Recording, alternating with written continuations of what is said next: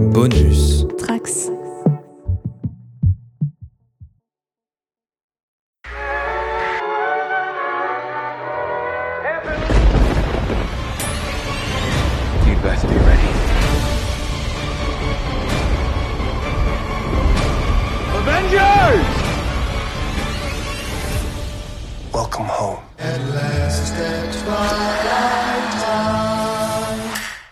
Bonjour et bienvenue dans YMCU pour ce 33e numéro consacré une nouvelle fois à Moon Knight avec ses épisodes 4 et 5.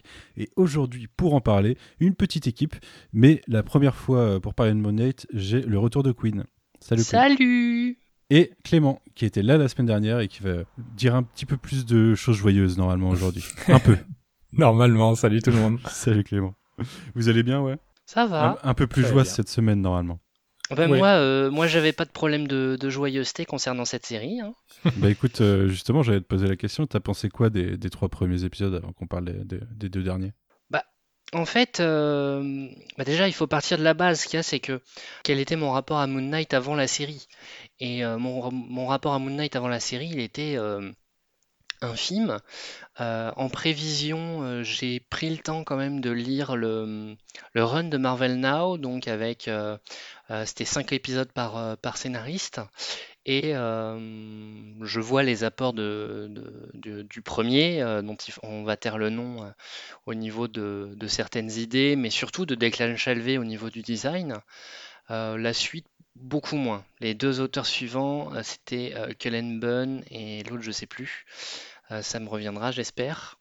Mais voilà, c'est tout euh, ce que j'en connaissais. du coup? Pardon? Le run de l'émir, tu l'as pas lu? Non. Non, j'ai pas lu. Et je sais qu'il aurait fallu. Bah, euh, c'est Euh, peut-être celui qui inspire le plus pour les épisodes 4 et 5, justement. On y reviendra.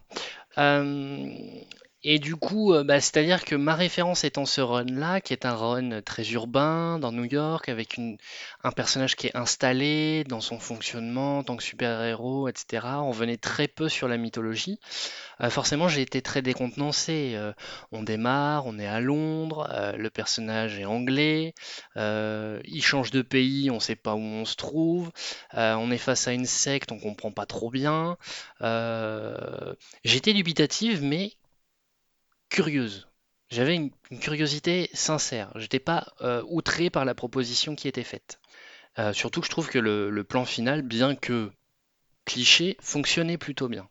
Euh, le deuxième m'a rassuré dans ce sens-là, avec la véritable e- exploration de la double identité, une rencontre beaucoup plus marquée avec le, grand méchant, la découverte du personnage de Layla, bref. Et, et pareil dans l'épisode 3, en gros, on y est allé crescendo dans mon appréciation de la série, parce que bah, au fur et à mesure, la série nous fait comprendre vers quoi elle veut aller, quel type d'histoire elle veut raconter.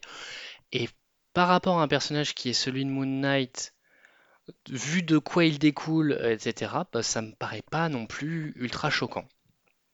Et en final, euh, moi, mon principal grief sur les trois premiers épisodes, et surtout sur les deux premiers, et ça, c'est pas un retour que je vous ai entendu formuler euh, lors des deux précédentes émissions, Mhm. euh, c'est l'espèce d'apathie des vilains. Je les trouve vrai, très, très dans l'attente, en fait. Dans la- lors de la première rencontre dans le village, je sais plus si c'est allemand ou autrichien, etc. euh, Il y a, euh, on- bon, Marc a tabassé quelques gars et il a le temps de traverser quasiment toute la place sans qu'il y ait personne qui réagisse, qui lui saute dessus pour monter dans un camion. J'ai trouvé, je me suis dit, mais ils sont tous sous coke ou quoi? Sachant qu'il n'y avait pas que, que des villageois, hein, il y avait aussi des mignons avec leurs flingues et tout. Je trouvais ça très très bizarre. Et il y a à peu près la même chose, le même type de scène euh, dans euh, l'épisode 2 où en gros c'est euh, bah, on va laisser la créature faire. Et puis non, on va pas aller à la suite, on va pas essayer de le poursuivre, on va pas essayer de, de le rattraper, on va y aller euh, très tranquillou. Hop, oh bah l'objet il est tombé par. J'ai- ça C'est ce qui m'a le plus perturbé. C'est vrai, j'avoue qu'on n'a pas, on en a pas parlé, mais c'est C'est vrai, que vrai, c'est- ouais. c'est choquant quand il pense. Ouais. Parce qu'il y a ça dans le 3 aussi, hein, t'as raison, Queen. Dans le 3, quand ils, quand ils se mettent à faire la bagarre, euh, quand ils sont chez... Putain, j'arrive... C'est, Bon, là c'est différent, là c'est plus dans le côté euh, comment mettre ça en scène sans Non, y aller non, trop. non. Enfin, on n'est pas dans pas la- Daredevil, on n'est pas dans c'est pas la bagarre.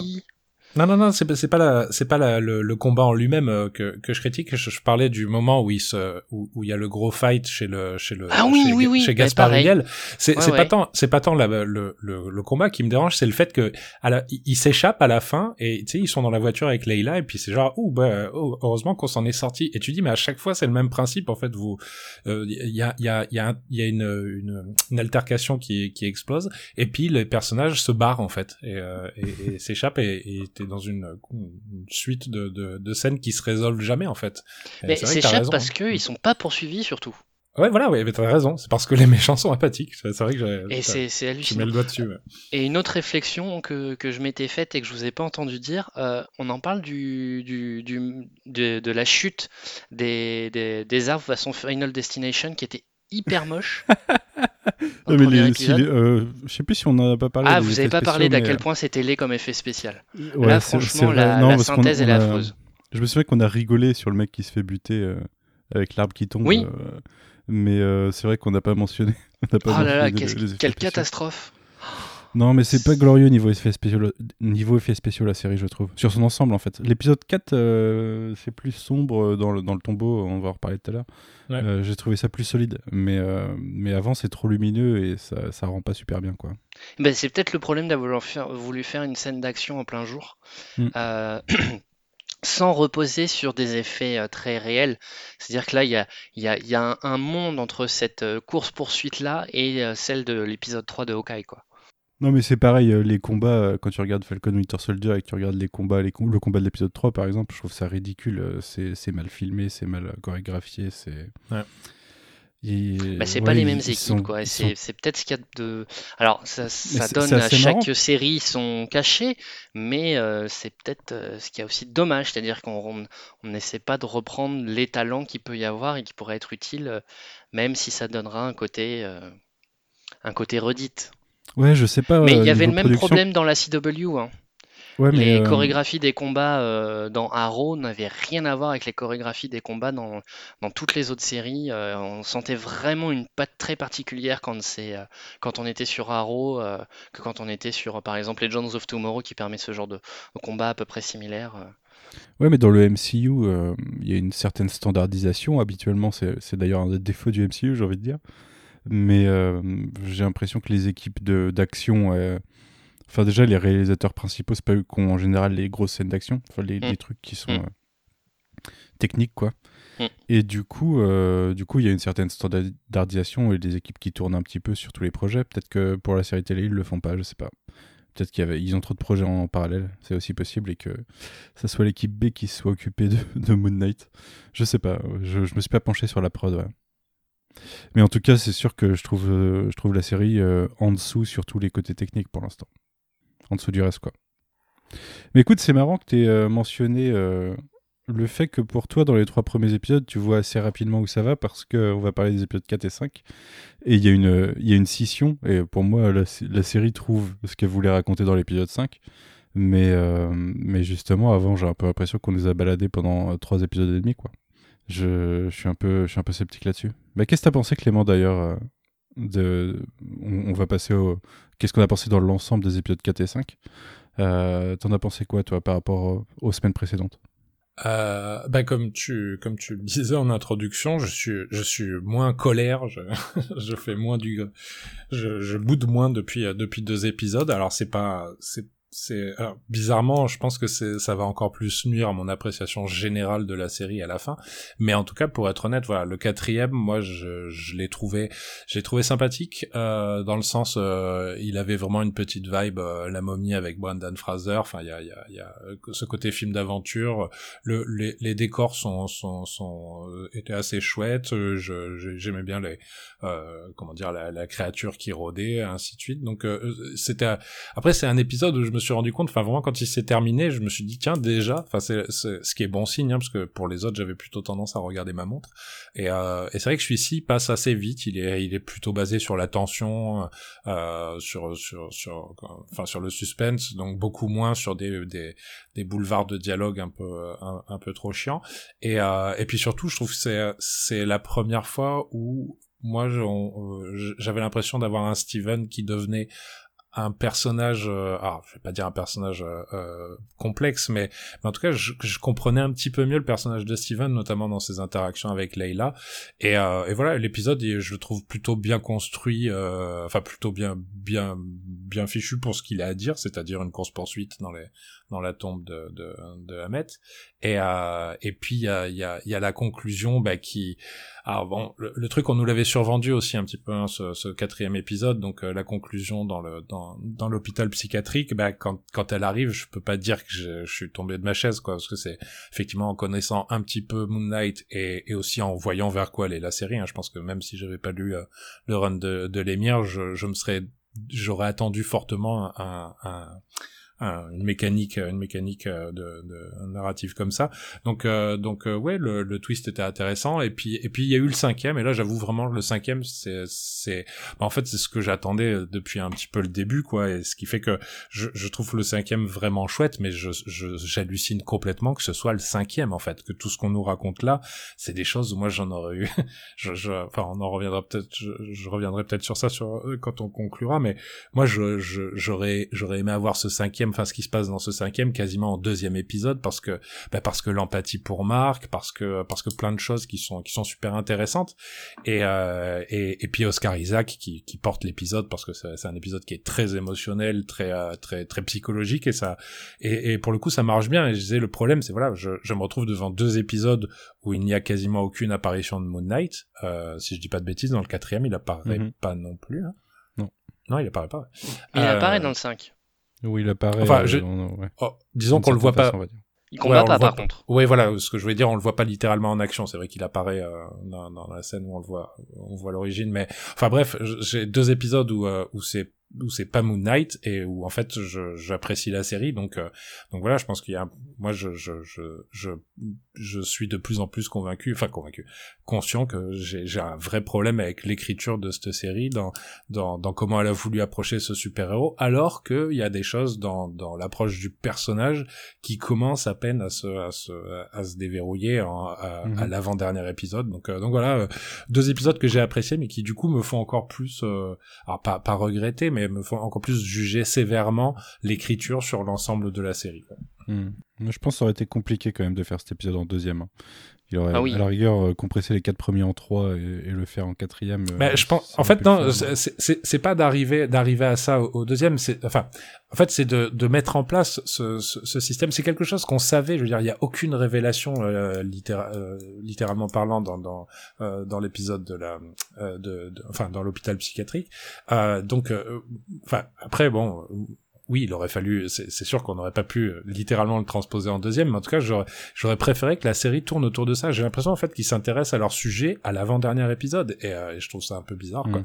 Alors que si ça avait été, alors effectivement, ça aurait été une construction scénaristique différente, mais si si dès la fin du premier épisode on était propulsé dans cet asile, dans l'asile, ouais. Mm. et que et que on pouvait y revenir régulièrement, et que du coup ils auraient pu nous faire douter d'ailleurs de est-ce que mm. les trucs qu'ils pensent faire, il les fait vraiment, ou est-ce qu'il est toujours enfermé? Enfin, voilà, ça aurait rebondi sur plein de choses qu'ils ont l'air de vouloir mettre en place, mais encore une fois, dans l'avant-dernier épisode, quoi. C'est vrai. Quinn, t'en as pensé quoi, toi, de ces deux épisodes? Mais moi j'ai bien aimé et j'ai de, enfin, comme je disais, euh, mon, plaisir de regarder la série est allé crescendo et, euh, et, euh, et je trouve que ce plaisir trouve pleinement sa justification dans ce cinquième épisode et que euh, ce qu'on pourrait reprocher de, lenteur euh, au niveau du développement des personnages, le rythme qui a été imposé au niveau des différentes révélations, des différentes couches qu'on gratte, hein. c'est-à-dire que le premier épisode on découvre seulement Steven qui a ses absences, euh, deuxième épisode on comprend que ses absences sont des prises de contrôle par Mark, troisième épisode il y a la véritable alternance entre Mark et Steven avec un moment de doute, tiens, est-ce qu'il n'y a que nous deux dans ce corps? Et puis euh, le quatrième épisode, on y va à fond dans l'exploitation, sachant qu'on a perdu en plus le, la partie euh, pouvoir. Donc c'est-à-dire qu'on doit, on ne peut plus que compter sur la, personne humaine. Et, euh, et, pour finir donc sur la fin de l'épisode 4 et sur l'épisode 5 sur une véritable, le, enfin, la véritable révélation de qui est Marc, qui est Steven, que sont-ils l'un pour l'autre, etc. Et, euh, et, moi, je, moi, j'en suis vraiment très satisfaite. J'ai vraiment aucun problème là-dessus. Mmh. Et, euh, et, en fait, c'est quelque chose je, que, euh, que j'ai tendance à remarquer de plus en plus dans les, les œuvres de fiction en ce moment.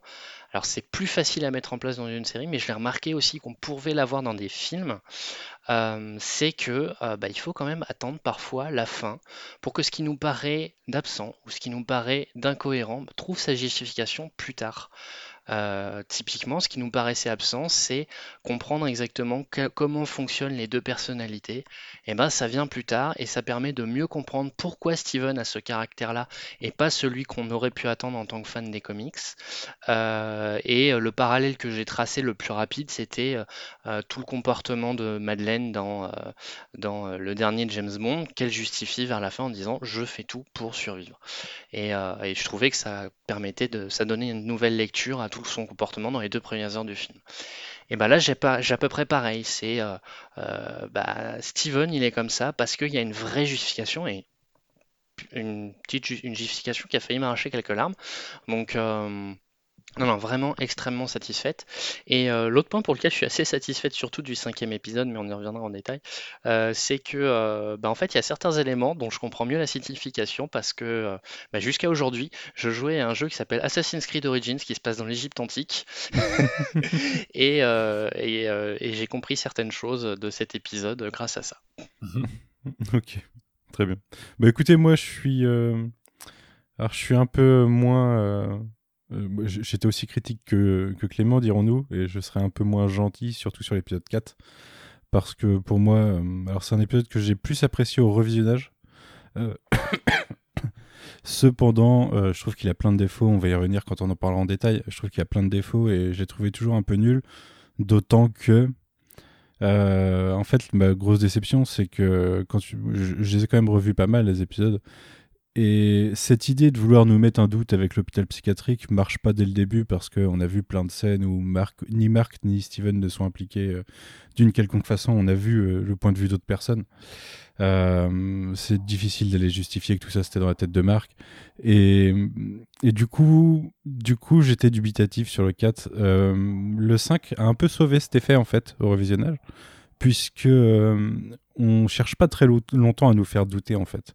Je trouve que c'est pas le but de l'épisode de nous faire douter. On se rend compte assez rapidement que même s'il y a un côté euh, un côté autre réalité euh, dans, la partie euh, du docteur Harrow, on va dire, dans l'épisode, on est assez, on est assez sûr de nous. À partir du moment où voilà, Tawaret a posé les bases et qu'ils ont découvert qu'ils étaient sur le bateau, quoi. Et euh, je le trouve par contre super bon dans l'exécution de la catharsis du personnage et de, et de l'introspection. Euh, vraiment, moi j'ai vraiment vraiment aimé cet épisode. Euh, alors que j'avais plutôt pas du tout aimé les autres. Je trouve qu'Oscar Isaac est vraiment excellent, mais vraiment vraiment très bon dans l'épisode. Et euh, Ethan Hawke aussi, on n'en parle pas des masses, mais je trouve que dans l'épisode il apporte vraiment quelque chose. Euh, il m'a même fait marrer un moment, mais on y reviendra tout à l'heure. Je, ouais, vraiment très agréablement surpris, sceptique que que ce soit le cinquième et qu'il en reste plus qu'un. Il reste 42 minutes pour boucler euh, toute cette histoire. Euh, mais euh, par contre, je suis encore sceptique sur certains trucs. C'est que euh, pour moi, on a établi qu'il y avait une troisième identité et cet épisode-là euh, tourne autour, on va dire. Et euh, ça, ça soulève des théories chez moi, on va y revenir. Mais Ah, J'ai une, j'ai, j'ai une théorie personnellement. ouais, je peux- on a peut-être la même. Mais euh, On verra. on, on a parlé en off avec Clément juste avant. Euh, ouais, je pense qu'il y a, encore des, il y a encore des petites surprises pour le 6 quand même. Mais 42 minutes, ça va être un peu court. Bah écoutez, on se lance dans un peu plus de détails des épisodes. Clément, est-ce que tu peux nous, nous présenter l'épisode 4, s'il te plaît? Bien sûr. Donc épisode 4, The Tomb, euh, réalisé par Justin Benson et Aaron Moorhead et scénarisé par Alex Minahan, Peter Cameron. Euh, donc nous reprenons juste après euh, juste après la fin du 3, nous assistons à, à, la fin de l'emprisonnement de Khonshu dans son dans sa prison de pierre et il est amené il est amené dans une dans une pièce où il semble ne pas être le seul dieu euh, Il y en a incarcéré quelques-uns, ouais. incarcérés entre guillemets par euh, par euh, par euh, leurs congénères. Euh, on, on quitte euh, on quitte Khonshu pour rejoindre donc euh, Ma- euh, Steven pardon et et et Leila qui a qui désormais est en possession de de, de l'emplacement de de la tombe de de Hamet euh, s'y rendent euh, avant de se lancer dans dans dans, dans l'exploration de la tombe il y a il y a un moment un, un moment alors, un moment avec un M majuscule entre Leila et, Steven donc euh, qui euh, qui s'embrassent dé- déclenchant euh, déclenchant la colère de Mark qui réagit assez assez mal au fait que son son sa personnalité euh, secondaire euh, commence à commence à frayer avec euh, avec celle qui est toujours sa femme. Euh, et puis on se lance donc dans l'exploration de la tombe. Leila Leila et Steven partent à la recherche donc de de, euh, euh, de ce qu'ils étaient venus chercher sur place. Sur place euh, ils ils se retrouvent confrontés à une bande de de, de zombies momies euh, qui euh, qu'ils essayent d'éviter qui qui amènent à leur séparation dans les dans les couloirs de la tombe d'un côté, on va avoir Leila qui va qui va y croiser Arrow, qui va lui révéler que euh, que Mark, euh, donc euh, pendant sa période mercenaire, est à l'origine de la mort de son père euh, archéologue, et euh, de l'autre côté, Steven lui découvre la tombe donc de Alexandre le Grand, qui serait euh, ou qui aurait été un avatar de, de euh, euh, c'est Ahmet ou Amit? Amit. Les Amit. deux. Son Ouais, dernier voilà. avatar. Les deux se disent. J'hésite à chaque fois, c'est parce que les deux. C'est peut-être Ahmet en français et Amit en Ouais, anglais. je, je crois que ça dépend. Et, euh, et donc, donc Alexandre le Grand, euh, qui, qui, qui était censé être le- le- l'avatar, euh, l'avatar de, de la déesse, et, et, euh, et, et donc dans la tombe, euh, Marc, euh, non, pardon, Steven, moi aussi je m'y perds. Euh, Steven trouve une tablette qui, euh, qui, qui semble contenir les réponses qu'ils sont venus chercher. Mais Arrow débarque, euh, sort une arme et, euh, et là-bas. Blackout et, euh, et tout d'un coup nous nous retrouvons dans un hôpital psychiatrique, cette fois avec Marc euh, aux commandes du corps et euh, dans cet hôpital psychiatrique au, à l'aspect étrange, euh, Marc va à l'intérieur d'un sarcophage découvrir découvrir Steven et donc pour la première fois on va avoir nos deux personnalités réunies à l'écran. Euh, et alors qu'ils essayent de trouver un moyen de s'échapper, ils tombent sur euh, une créature euh, anthropomorphe à tête d'hippopotame habillée en, en déesse égyptienne qui les salue. Fin de l'épisode 4. Très bien, merci. Sur quoi vous voulez commencer en premier? Je sais pas si chronologiquement c'est le plus pertinent là, puisque, enfin, le fait qu'il y ait plein d'autres dieux, euh, on s'en fout peut-être un peu. Éventuellement, on peut répondre à votre remarque de tout à l'heure. Ils étaient, ils continuaient d'être pourchassés puisque la, la scène de Leila et, et Steven commence sur euh, sur un affrontement justement avec les avec les vilains. Même s'ils sont ils sont pas des masses, hein, il y a une petite camionnette. Ouais, quoi. ouais, ouais. Euh, j'ai bien aimé. J'ai bien aimé cette scène euh, parce que j'ai trouvé Layla très inventive dans sa façon de se débarrasser des, des adversaires.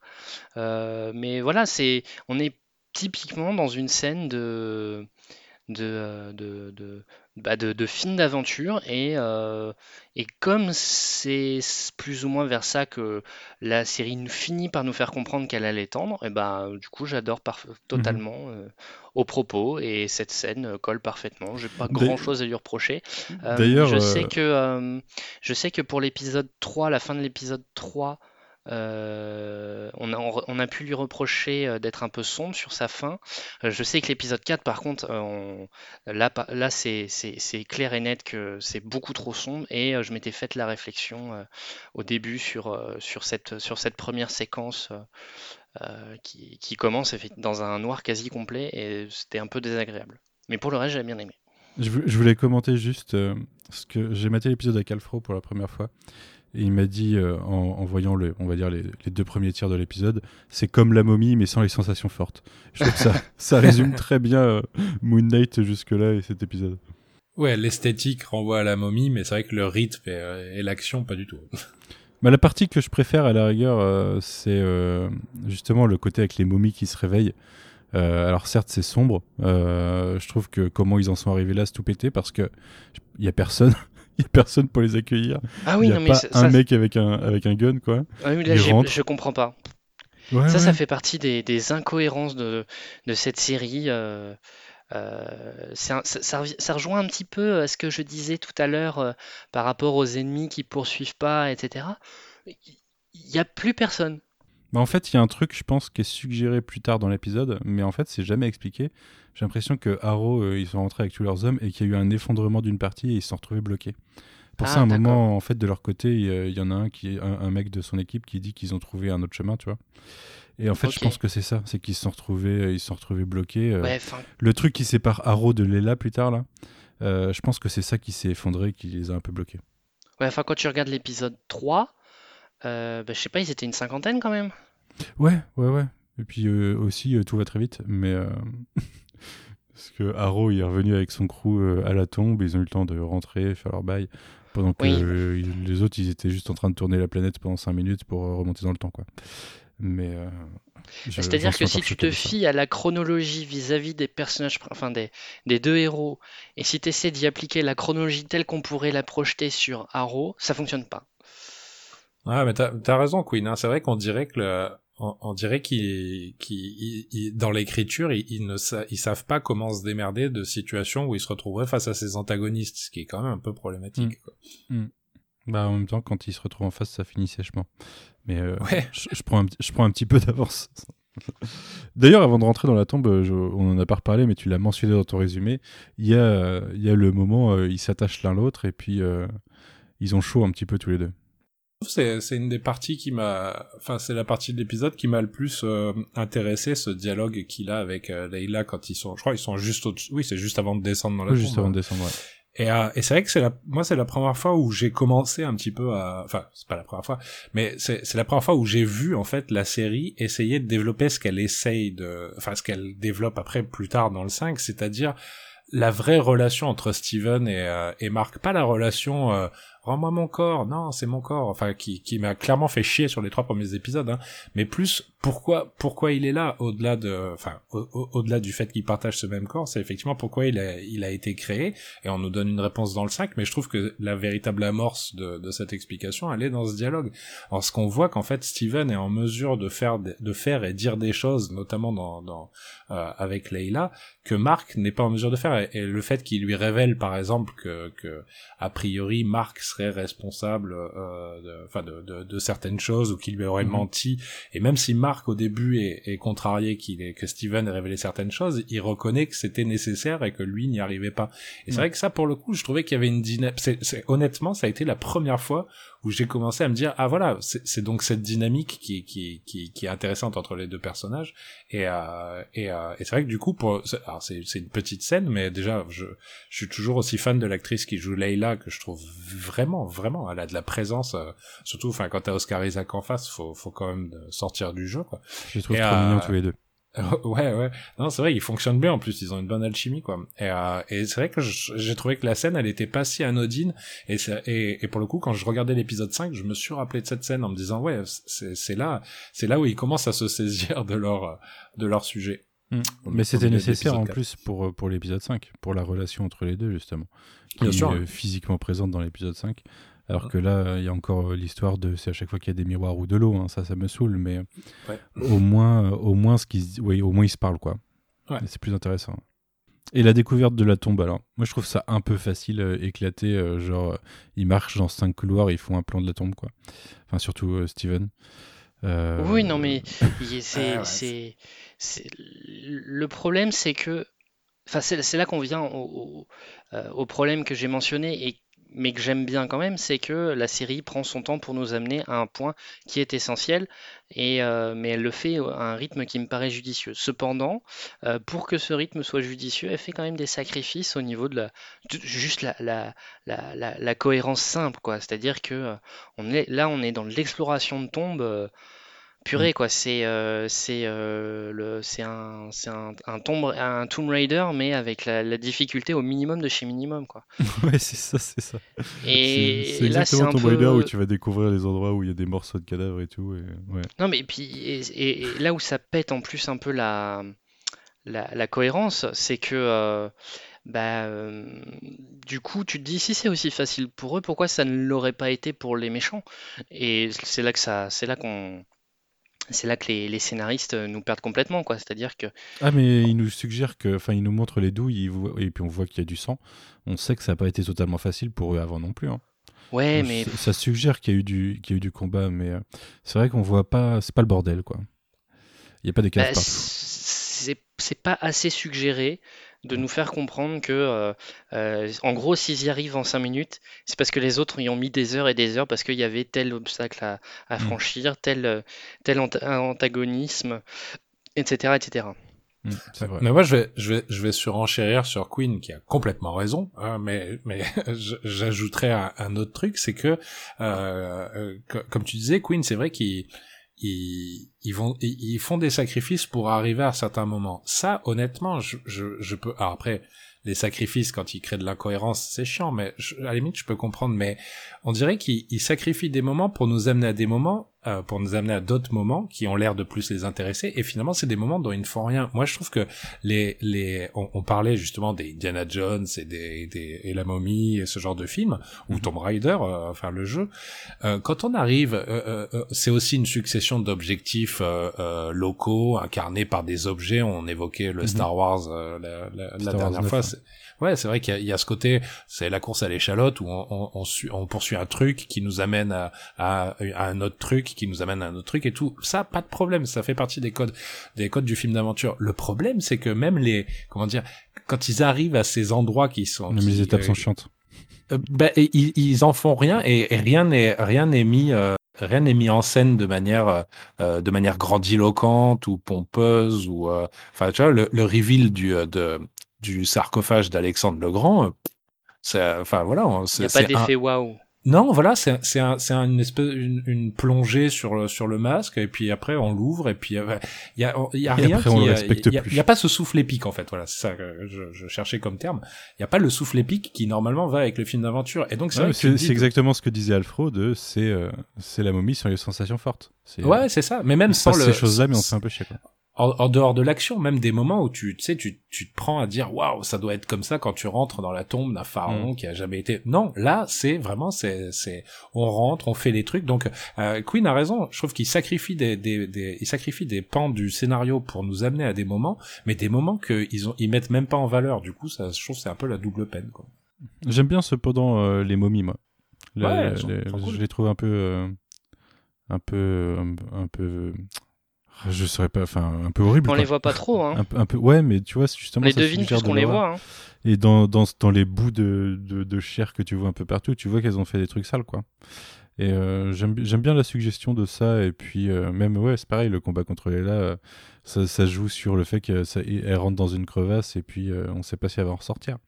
C'est, j'ai j'ai bien aimé l'effet, ça. C'est à la rigueur de la partie tombeau, c'est ce que je sauverais, moi. Parce que euh, le reste, euh, bon, euh, c'est ouais, c'était un peu facile. Ça, et puis, si euh, Arrow face à Leila, justement, bah, c'est en même temps que que Steven découvre le tombeau, je crois que Ouais, c'est pendant qu'il est en train d'ouvrir le tombeau. ouais. Je... C'est encore le Arrow posé, quoi, et qui discute et qui essaye de convaincre les gens, en fait. Il est plus dans la persuasion que dans le dans l'exécution euh, du vilain euh, classique. Bon, ça, ça, ça finit deux minutes plus tard à il bute, euh, il bute Steven, mais Ouais, mais, prend mais, mais- même comment il essaye de rentrer dans la tête de Leila, c'est pas c'est pas très c'est pas très fin. Moi, j'ai eu l'impression de revoir un petit peu la scène de euh, quand il se défend auprès des dieux. C'est c'est c'est un c'est un pas pas maladroit, mais c'est un peu bourrin quoi. Et, euh, mais bon, après ça ça passe. Bah, moi, je suis pas du tout convaincu par la partie antagonisme de la série, par contre. Enfin, je l'ai peut-être pas assez dit au début parce que j'apprécie quand même la série, mais tout ce qui concerne les antagonismes et en particulier Arrow, je ne, j'y crois pas en fait. J'ai pas de, le, personnage n'est pas crédible à mes yeux. Je le trouve trop trop apathique en fait. Euh, Il y a, il y a quelque chose qui, ne- qui- qui ne va pas et, euh, et l'épisode 4, euh, l'épisode 4 allait encore dans ce sens-là avec effectivement cette scène avec Layla. Là d'un coup, tu sais pas pourquoi, hop, j'en ai vraiment marre de ce, de ce Mark Spector euh, Steve Grant. Allez, je le bute. Et puis on arrive dans le dans l'hôpital. Et bordel, mais comment l'acteur et le personnage qu'il incarne est transformé quand il fait le psychiatre? Mm. Et là, je- hein Ouais. Euh, c'est justement, moi je trouve qu'il marche bien en Ah psychiatre. bah, il marche super Ouais. bien. C'est-à-dire que le- tout ce que je peux lui reprocher euh, dans son, dans le personnage qu'il incarne euh, de Arthur Harrow, Le docteur Arrow, par contre, mais j'achète à 100%, quoi. Je, je, est je suis bien. Je trouve qu'il l'habite beaucoup mieux que, que le personnage de méchant. Euh, non, vraiment, là, j'étais vraiment... Ah, bah quand même, euh, j'avais vraiment peur que ce pauvre Ethan Hawke euh, fasse rien, quoi. C'est-à-dire qu'on on, on était un peu au, au méchant MCU de, de- de bas étage, typiquement. euh, ce que je pourrais donner comme exemple, c'est euh, euh, Matt Mikkelsen dans, dans Doctor Strange ou, euh, Mhm. ou, Un méchant, quoi. ou Christopher Eccleston dans, voilà, dans The Dark World, tout à fait. Mais ce qui est bien, c'est qu'ils n'ont pas fait l'erreur de dans la partie hôpital de, de le faire en, en méchant gentil, si vous voyez ce que je veux dire. Où, euh, il joue le gentil, mais tu vois qu'il a, il a des intentions néfastes derrière. Il est juste. Non, tu sais un- pas. C'est un docteur, quoi. C'est un docteur. Tu euh, sais pas. Tu... Et il est honnête. Il a l'air honnête, en Ah, tout cas. en même temps, tu sens une sorte de sarcasme chez le personnage, une sorte d'ironie à plusieurs, à plusieurs moments qui laisse penser que il, il Mais est est-ce surtout que c'est pas nous quoi. qui la projetons sur lui? Ah, je pense qu'il y a des sourires d'Ethan Hawke euh, à certains à certains moments, euh, des, des, des tonalités. Moi, j'ai l'impression qu'il qui, qui, qui, qui va un peu dans ce sens. Pas, pas de faire le méchant, mais juste de, de, de donner un personnage qui, qui, a, qui a comment dire, une politesse de façade, mais qui est pas si, si bienveillant dans le fond. Quoi. Ah ouais, ouais, je sais pas. Moi, j'ai l'impression qu'il est, qu'il est honnête. Il est un peu, il a un côté un peu drôle dans la, dans, dans comment, euh, comment il s'adresse à, à Marc et comment il met en scène euh, quand il, quand il euh, cite, euh, je sais plus ce que c'est la citation, mais euh, euh, il le fait en mode, il cite une citation de film, quoi. Et hum, je, je me perds complètement dans mes pensées. hein. C'est très dur d'exprimer ce que je veux dire. Je trouve juste que, euh, ouais, il y a une sincérité, il y a un truc un peu facétieux dans le personnage. Ouais, voilà, moi, je suis d'accord. Facétieux. J'ai- c'est- on sent pas le méchant, mais on sent le personnage qui est dans un contrôle et qui est vachement, enfin, pas, pas dans la manipulation, mais qui est, voilà, qui est, qui est, qui est fin, qui est, qui est fin psychologiquement et intellectuellement, Mm. quoi. Ce qui est bien, quoi. Ce qui est moins le cas chez Arrow, je trouve. C'est ouf comme j'ai mis une minute à trouver un, un mot qui existe en fait. Qui résume exactement ce que je voulais dire. Mais ouais, moi, en fait, moi, le seul, moment, le seul truc qui me décevait en arrivant à ce moment-là, c'est vraiment que pour moi, euh, pour moi, c'est mort. On sait que c'est pas dans sa tête, quoi. Et du coup, j'avais peur qu'on passe tout un épisode à vouloir nous faire croire ça. Et euh, je sais pas. Ouais, la peu- série essaye pas, ne serait-ce que je trouve le, le, le bureau du, du psy avec euh, avec Oui, les, Avec les le truc effigies, ouais, avec les effigies égyptiennes. Moi, j'ai l'impression que ça ça dit clairement, non mais c'est pas, enfin c'est pas vrai. C'est- on n'est pas, il est pas fou quoi. Il y a vraiment un truc euh, un truc qui va pas quoi. Enfin, sur ça, j'ai Mm. pas l'impression que l'épisode, euh, enfin que la série essaye de nous piéger sur ça, ce qui est peut-être d'ailleurs euh, un tort, hein, mais en tout cas ils le font pas quoi. Mais ça, Queen, justement, toute cette partie euh, hôpital psychiatrique, c'est clairement euh, l'arc de Jeff Lemire qui. Euh, qui, jouait beaucoup là-dessus. Sur est-ce que, que Moon Knight c'est vrai ou pas et, est-ce que tout est dans la tête de Marc ou pas? Et c'était plus, plus subtil, euh, on avait plus de doutes dans l'arc de Lemire, disons. Mais si, si je dis pas de bêtises, pardon, euh, je- Queen, je t'interromps, mais il me semblait en plus que ça part dans le run de l'émir, il part, ça commence dans l'hôpital psy, il s'échappe et à la fin il y revient parce qu'il se rend compte qu'il doit aller affronter affronter tout, tout, tout- tout- enfin tous ces problèmes dans Mhm. l'hôpital. Donc il y a un peu à la Fury Road, il y a vraiment le personnage qui essaye de se barrer et finalement qui revient au point au point de départ à, à la fin parce qu'il comprend que c'est là qu'il doit qu'il doit résoudre les trucs. Ouais, c'est un truc comme ça en effet. ouais. Et euh, de toute façon, euh, Jeff Lemire est clairement, euh, clairement référencé dans les génériques, hein, on le voit. Euh, Qu'est-ce que je veux dire? Oui, euh, cependant, ça, ça, se- ça se bouscule assez rapidement quand Marc s'échappe et que la réalité commence à prendre un coup et qu'il trouve euh, Steven dans un sarcophage. Donc il se retrouve face à une autre de ses personnalités. Déjà, on a un peu du mal à, penser que ça pourrait être la réalité. Et le cliffhanger, euh, je me souviens, c'est donc le fameux truc que Corentin référençait comme un truc qui sort de nulle part, donc on pourrait jamais le trouver. En effet, on se retrouve face à une déesse égyptienne, Tawaret. Alors je savais qui c'était, je l'ai reconnu grâce à Lost, merci Lost. Oui, c'est mais vrai. euh, mais euh, c'est sûr que euh, je m'y attendais pas. je m'attendais pas à ça, quoi. Il y avait vraiment une vibe Loki sur cette fin, je trouvais. Ouais. Est-ce que vous voulez rajouter un truc sur l'épisode 4 ou est-ce qu'on passe à l'épisode 5 Euh, moi, c'est bon. Euh, euh, bah, moi, C'est un truc qu'on n'a pas dit, mais d'ailleurs, Ouais, c'est le, que tro- dans le deuxième sarcophage. le deuxième sarcophage. Ouais, il y a un sarcophage à côté duquel euh, on a l'impression qu'il y a quelque chose qui est enfermé et il y va pas. Ah oui, c'est vrai.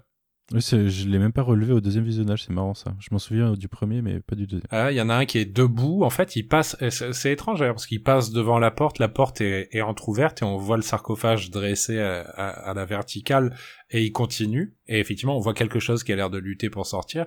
Et ensuite, il arrive dans la deuxième pièce où il y a exactement la même chose. Et là, par contre, il l'ouvre. Donc euh, bon, Hmm. encore une fois, ça, moi je trouve que c'est pas trop, c'est pas trop justifié. D'ailleurs, je suis un peu déçu de du de comment il passe très rapidement sur euh, ah tiens Steven tu es là enfin euh, euh, alors même bon ils sont ils sont dans une urgence mais c'est vrai que moi je trouve qu'il y a il y a un truc qui est hyper fort euh, d'un point de vue de la symbolique de de, de, de mettre en présence ces deux ces Mm. deux personnalités pour la première fois et c'est vrai qu'on passe très vite dessus et et quand on arrive dans l'épisode 5 euh, bah bah c'est acté et puis euh, et puis Ouais, voilà naturel. C'est juste Pardon naturel, ils sont l'un avec l'autre. Ouais, ouais, euh, c'est ça, j'ai- ouais. Trouvé ça. Alors après, bon, je me suis dit, ça va dans le sens toujours de, on n'essaye pas de nous faire croire que c'est vrai, et même lui, il a l'air de comprendre qu'il est dans sa tête, ça peut passer à, à ce niveau. Mais c'est vrai que, je, je- encore une fois, je trouve que c'est une occasion manquée. C'est il y a, il y a un moment où ouais, t'as as envie de te dire, bah ouais, Marc, il aurait, il a peut-être envie de lui mettre une patate pour avoir embrassé sa, sa, femme. Euh, Steven, il a peut-être envie de, euh, effectivement, de gueuler aussi parce que l'autre, il a fait de sa vie un enfer. Enfin, il y a plein de trucs de, de conflits quand même entre ces deux personnages qui auraient pu exploser à ce moment-là parce qu'en plus, on sait que derrière, bah, le rythme va s'a- s'accélérer et le cinquième les, les- leur laisse pas le temps de se poser et de réfléchir. Et du coup, c'est vrai que, euh, ouais, moi, j'étais un peu, enfin, surtout après avoir vu le cinquième, quand je me suis rendu compte que, voilà, on, on, on passait outre, et puis, euh, et puis, notamment, ils sont séparés à- à- aussi dans le cinquième, à la fin, et, euh, et du coup, je me suis dit, bah, c'est dommage, quoi, il y avait, il y avait ce moment-là, euh, ce, ce- comme tu disais, cette, cette catharsis qui, qui, qui était, qui était qui aurait été intéressante à jouer, à jouer là, euh, surtout que c'est en dehors, parce qu'après tout ce qui se passe dans ses souvenirs, la résolution entre eux deux, moi je- que j'aime beaucoup dans le 5, là il y avait moyen quand même de solder tout ce qui, tous les conflits qu'il y avait eu depuis le premier épisode. Mais, mais bon, ça, ça mais pas été- était nécessaire? Je pense qu'ils étaient passés au-delà de ça, en fait, tout simplement. Bah, je sais pas, euh, euh, ils sont encore en train de s'engueuler au début du quatrième, hein, quand, euh, quand il est devant la tombe d'Ahmet avant de descendre, ils sont en train de se pourrir. euh, Mais même Marc arrive à prendre le contrôle de son propre point pour foutre une baffe à Steve. Oui, bah oui, oui, voilà. Mais enfin voilà, c'est... c'est- c'est- Classique film de Jim Carrey, comme je l'avais dit la semaine dernière. Oui, il y a un côté fou d'Irène là dans ce moment-là. ouais, ouais, ouais. Ouais, clairement. ouais. Mais après sur le sur l'autre sarcophage, moi c'est vrai juste pour pour revenir parce que moi je me suis posé la question à un moment de est-ce que est-ce que Arrow aurait pas en fait accès à- au corps de au corps de, de Marc parce que ils ont été euh, ils sont tous les deux enfin il a été un avatar de Khonshu et qu'en fait parce que ce, ce qu'on disait un petit peu euh, hors micro avec avec Manu euh, il, il- quand même il le tease beaucoup cette troisième personnalité. Donc ça va clairement être un twist euh, de, de, de dernier épisode. Et qu'est-ce que ça pourrait être comme révélation? Enfin s'ils nous disent juste bon bah c'est un autre mais qui est vachement plus violent tu dis bah c'est pas un twist c'est juste une info en plus. Donc Mais je si- pense que si- le twist, c'est que le twist, il est pour Marc en fait. C'est qu'il a vraiment tué. Pour moi, bah, attention, euh, potentiel spoiler alerte, euh, moment théorie, il a vraiment tué le père de Léla, je pense. Mais c'est juste une autre de ses personnalités qui a tué le père de Léla. D'où le Mm. fait qu'Arrow a raison en fait. Il a tué le père de Léla. C'était juste une autre de ses personnalités à mon avis. À mon avis, quand il parle de son partenaire qu'on voit jamais, euh, c'est juste qu'il n'existe pas quoi. Alors D'ailleurs, ça, c'est- ta il- théorie? Ouais. Ouais, alors ça, ça pourrait le faire. euh, je- j'expliquerai pourquoi euh, quand, je, tout- euh, quand on parlera de l'épisode 5 plus en détail. Bah écoute, on peut se lancer. D'ailleurs, est-ce que tu veux le présenter cet épisode Oui Alors, l'épisode 5, Asylum, l'asile en français, réalisé par Mohamed Diab et scénarisé par Rebecca Kirsch et Matthew Horton. Alors, j'ai remarqué que euh, tous les épisodes avaient des, des- des scénaristes différents. Ouais. Mhm. Il n'y a que le dernier qui reprend quelques scénaristes euh, précédents, mais sinon, euh, Les sinon, Mohamed scénaristes Diab euh, changent tout le qui, temps. euh, qui chapote, je crois. Hein? C'est Mohamed Diab qui chapote, sinon je crois. euh, oui, oui, je crois, oui. Mais Après, il c'est- faut, il, il faut se méfier, c'est que souvent euh, les, les scénaristes, ils ont un fonctionnement, mais c'est juste une histoire de rémunération, c'est-à-dire que tu, tu- en fait, tout le monde bosse sur tous les épisodes, mais cer- mais mais certains sont crédités comme scénariste principal d'un pour avoir en fait euh, la rémunération qui correspond à, à leur part. Enfin, je sais que ça fonctionne comme beaucoup comme ça, donc des fois c'est pas, ça veut juste dire qu'il y a eu tous les scénaristes qui ont bossé sur tous les épisodes et qu'ils disent sur celui-là, c'est toi qu'on mettra en avant, sur celui-là. Mais ça veut pas forcément dire qu'il y a que, que tel Mm. scénariste a été euh, a été euh, principal sur celui-là. Ça, ça. C'est parce qu'il y, a des- il y a des règles, en fait, euh, dans les guildes des scénaristes, je crois. sur Ouais, les, très sur les très très euh, très très rigide comme règle. Ouais. C'est comme les co-réalisations, euh, il peut y en avoir qu'un, je crois, qui est, qui est affiché. Ça marche. Bah, merci pour cette explication. Alors, euh, le résumé. Steven et Mark rencontrent donc Taweret ou Taouret, euh, déesse égyptienne protectrice de, de l'accouchement et des nouveau-nés. Elle conduit un navire dans la Douat, le royaume des morts égyptiens. Et euh, ce voyage, enfin c'est c'est, euh, c'est le voyage qui normalement permet aux, âmes d'être euh, évaluées sur la balance de la justice. Donc c'est-à-dire hein, le, principe, c'est on prend le cœur de la personne et on compare si son poids est, supérieur ou égal à celui de la, plume de Maat. Euh, le problème, c'est que quand euh, Tawalet pose les cœurs de Mark et Steven sur la balance, eh ben, euh, la, la balance n'arrive pas à s'équilibrer, elle n'arrive pas à se stabiliser.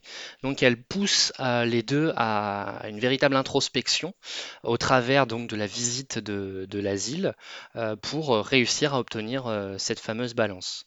Donc c'est l'occasion d'explorer le passé de Mark particulièrement pour comprendre qui est, ou plutôt ce qu'est Steven. Et, euh, et donc vers la fin, euh, on comprend également que le plan d'Arrow commence, puisque des, âmes non, euh, non équilibrées arrivent de plus en plus dans la droite, ce qui perturbe un peu euh. Et les deux personnalités affrontent alors des morts, et Steven tombe dans le désert de la droite et finit par, on pourrait penser, mourir. Et c'est ce moment-là, lorsque Steven disparaît et figé, que euh, le cœur de Mark s'équilibre sur la balance et ça lui permet de franchir les portes d'Osiris et d'atteindre Yalou, le champ des roseaux, le paradis égyptien. Tout à fait. Ça, c'était la surprise pour moi. Je m'attendais, je m'attendais pas à cette fin. Mais, euh, mais on, va y revenir. Euh, merci pour le résumé. Par quoi vous voulez commencer? Moi, je trouve que l'épisode commence sur un flashback, un, un enchaînement de, de, de mi- micro-scènes entre la grotte, euh, la mer et euh, Tawaret et hop direct. On se, on se- je crois que Marc se réveille face à Arrow derrière. Ça va je vite. trouve, hein. je trouve que ça va vite, mais je trouve que les deux premières images, en fait, euh, tu vois où, tu vois où ça va. hein. Ah, qu'est-ce que c'est perturbant. Ce qui est marrant en plus, c'est que je regarde Picard en ce moment et qu'il y a des trucs avec la mère de Picard dans Picard et qu'il y a le, le même genre de procédé en fait euh, narratif et du coup euh, le parallèle est assez assez facile. Mais euh, mais ouais ouais je, je, je- je- en fait ça annonce que tu vas vers le trauma quoi. Ça Mm. je- je- tu le vois direct. Clairement. Euh, on parle de la scène où il se réveille face à Arrow. Alors c'est le moment d'ailleurs où il y a euh, la, la réplique qui m'a fait rire de l'épisode, le moment où euh, Steven, euh, enfin Mark demande à Arrow comment il est venu et que Arrow répond Dead serious, I, I took the bus. Ça, je- J'ai trouvé Tanok trop fort sur une, une réplique toute bête, mais, euh, mais je l'ai trouvé super fort. Mais ouais, c'est le moment où je sais pas si à ce moment-là, pour vous, ils veulent nous faire croire que c'est la réalité ou pas. C'est la première scène, on n'a pas vu tout le discours de Tawaret, donc euh, je pense que c'est encore peut-être le cas. Mais, euh, mais on a un Haro qui a l'air plutôt bienveillant et plutôt euh, l'air de vouloir aider en fait Mark à, résoudre ses problèmes avec Steven dès le début de l'épisode. Ben, en fait, ce qu'il y a, c'est que il faut peut-être imaginer que le subconscient de, de Mark a, a retenu de Haro le fait que normalement, il enfin, que lui-même cherche l'équilibre dans les cœurs au travers de, du bâton hein, dont il dispose. euh, c'est la fonction. Donc, euh, au travers de ce, psychanalyste, euh, il lui a donné l'image de Haro parce que quelque part ça doit correspondre. Le seul problème, c'est que euh, bah, il y a aussi, une partie de sa personnalité qui sait que bah, Haro est un danger, mais quand on, est dans la, partie subconsciente, dans les rêves, etc., tous les, personnes, les personnages qu'on croise, c'est toujours des, projections de ce que l'on sait nous et jamais quelque chose à prendre au pied de la lettre. Oui, bien sûr. ouais. Je trouve juste euh, par rapport à ce que tu disais sur euh, est-ce que la série veut toujours nous y faire croire, moi pareil, hein, je trouve que le décor, la mise en scène, enfin il y a y a tout qui nous dit qu'on est dans sa tête. Je trouve il y a quand même plein euh, plein de codes visuels. En plus, c'est quand même devenu ah, je, sais que j'ai beaucoup sorti le mot depuis le début des podcasts, mais c'est c'est aussi un, un trope scénaristique super connu. Hein, le euh, on, ben, on en avait parlé, euh, Supernatural, Buffy, enfin Mhm. c'est- quand même un très très grand classique. Là, je me retrouve face à un psy qui me dit mais enfin écoutez-vous quand vous dites tout ce qui s'est passé, ça n'a aucun sens, c'est de la folie. Enfin, donc on, on connaît le truc, donc euh, euh, j'ai l'impression que là, là ouais, moi j'ai vraiment pas eu l'impression que la série voulait le jouer ça. Le, le fait que, que, Ouais. que tout le bureau, que l'attitude du personnage, enfin tout nous dit on est dans un espace mental quoi. Et puis c'est vrai qu'on ouvre en plus l'épisode avec les deux souvenirs, donc clairement ça nous dit on est dans sa tête quoi. Et puis en fait, on découvre dans l'épisode que le processus, euh, ce qui amène euh, ou Mark ou Steven euh, face à Arrow euh, dans, dans l'asile, c'est les moments où il cherche à s'échapper en fait, où, où il refuse la réalité et il cherche à s'échapper. Ouais. Et on nous présente quelque chose qui est plus réel. Ce qui est assez marrant d'ailleurs, il le fait remarquer lui-même, c'est que le truc qui est absurde, c'est la réalité, et le truc qui est... Et lui, il le dit ironiquement en pensant que d'ailleurs qu'il est, il est vraiment faux. Mais euh, le, le truc qui est réel, enfin qui semble réel, c'est le truc inventé, et le truc qui est absurde, c'est le truc qui est réel. On a, on a construit des asiles pour faire croire aux gens à l'extérieur qu'ils étaient sains d'esprit. C'est ça. Mais du coup, euh, ça commence déjà à nous parler du petit garçon, parce que euh, en fait, Aaron nous sert un petit peu d'exposition en disant, euh, en, en nous projetant, enfin en racontant ce qu'on va voir après en fait sur ce qui s'est passé. Euh, il nous parle euh, du fait que Mark commence à parler d'un petit garçon et que les frontières en gros entre Steven et Mark commencent un peu à s'effacer quoi. Il commence à briser les murs euh, si je me souviens bien. Mais on enchaîne directement sur retour à fin de l'épisode 4 du coup avec Tawaret qui se retrouve face à Mark et Steven et bah, encore un moment d'exposition mais alors là c'est le moment le moment animal marrant euh, du coup et le moment euh, mignon marrant euh, de Marvel Studios qui marche bien je trouve dans l'épisode je trouve que Tawaret fonctionne à mort même si même si c'est vraiment un personnage fonction qui est là pour qu'on on ressente beaucoup d'affection pour le personnage quoi Euh, rappelez-moi, elle était euh, affiliée à quelle déesse, euh, l'avatar qui aide Mark dans le, lors du tribunal? à tort Ah, tort, ok.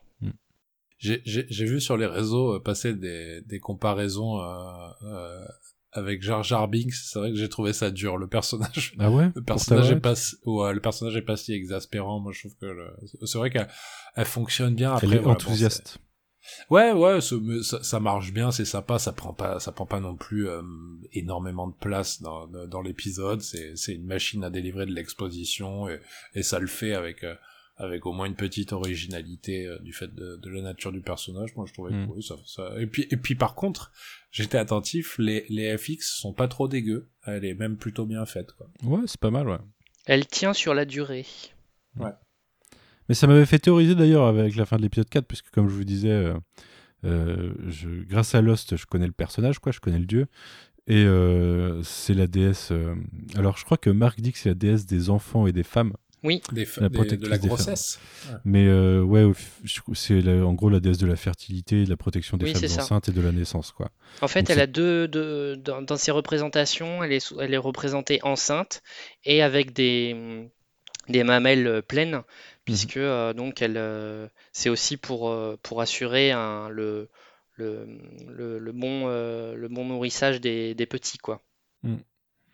Mais du coup, je, je commençais à théoriser de est-ce qu'il y avait quelque chose par rapport à un bébé ou, une femme enceinte dans l'histoire, quoi. Alors que, en fait, elle nous dit juste c'est elle qui est en charge de les accueillir et de faire le voyage, quoi. Alors, euh, en fait, il y a. Alors, c'est peut-être moi qui, qui extrapole, qui vais un, un peu plus loin. Euh, donc, moi, je l'ai présenté dans mon résumé comme, euh, parce que c'est aussi un de ses attributs, déesse de l'accouchement. Mm. Et euh, bah, en fait, euh, quand on fait une introspection, euh, une expression qui peut parfois être employée, c'est dire qu'on accouche de soi-même. C'est la, maille la maïeutique. La maïeutique, exactement, euh, de, de- de Socrate. Et euh, c'est du coup, je, je pense pas que ce soit anodin, parce qu'il y a, y a, y a normalement, enfin, normalement, on devrait avoir une Anubis dans ce, dans, dans, dans ce rôle-là. Alors pourquoi Tawelet Euh, bah, J'ai pensé peut-être que ça venait de là. Alors peut-être que euh, Moabed Diab aurait d'autres euh, explications.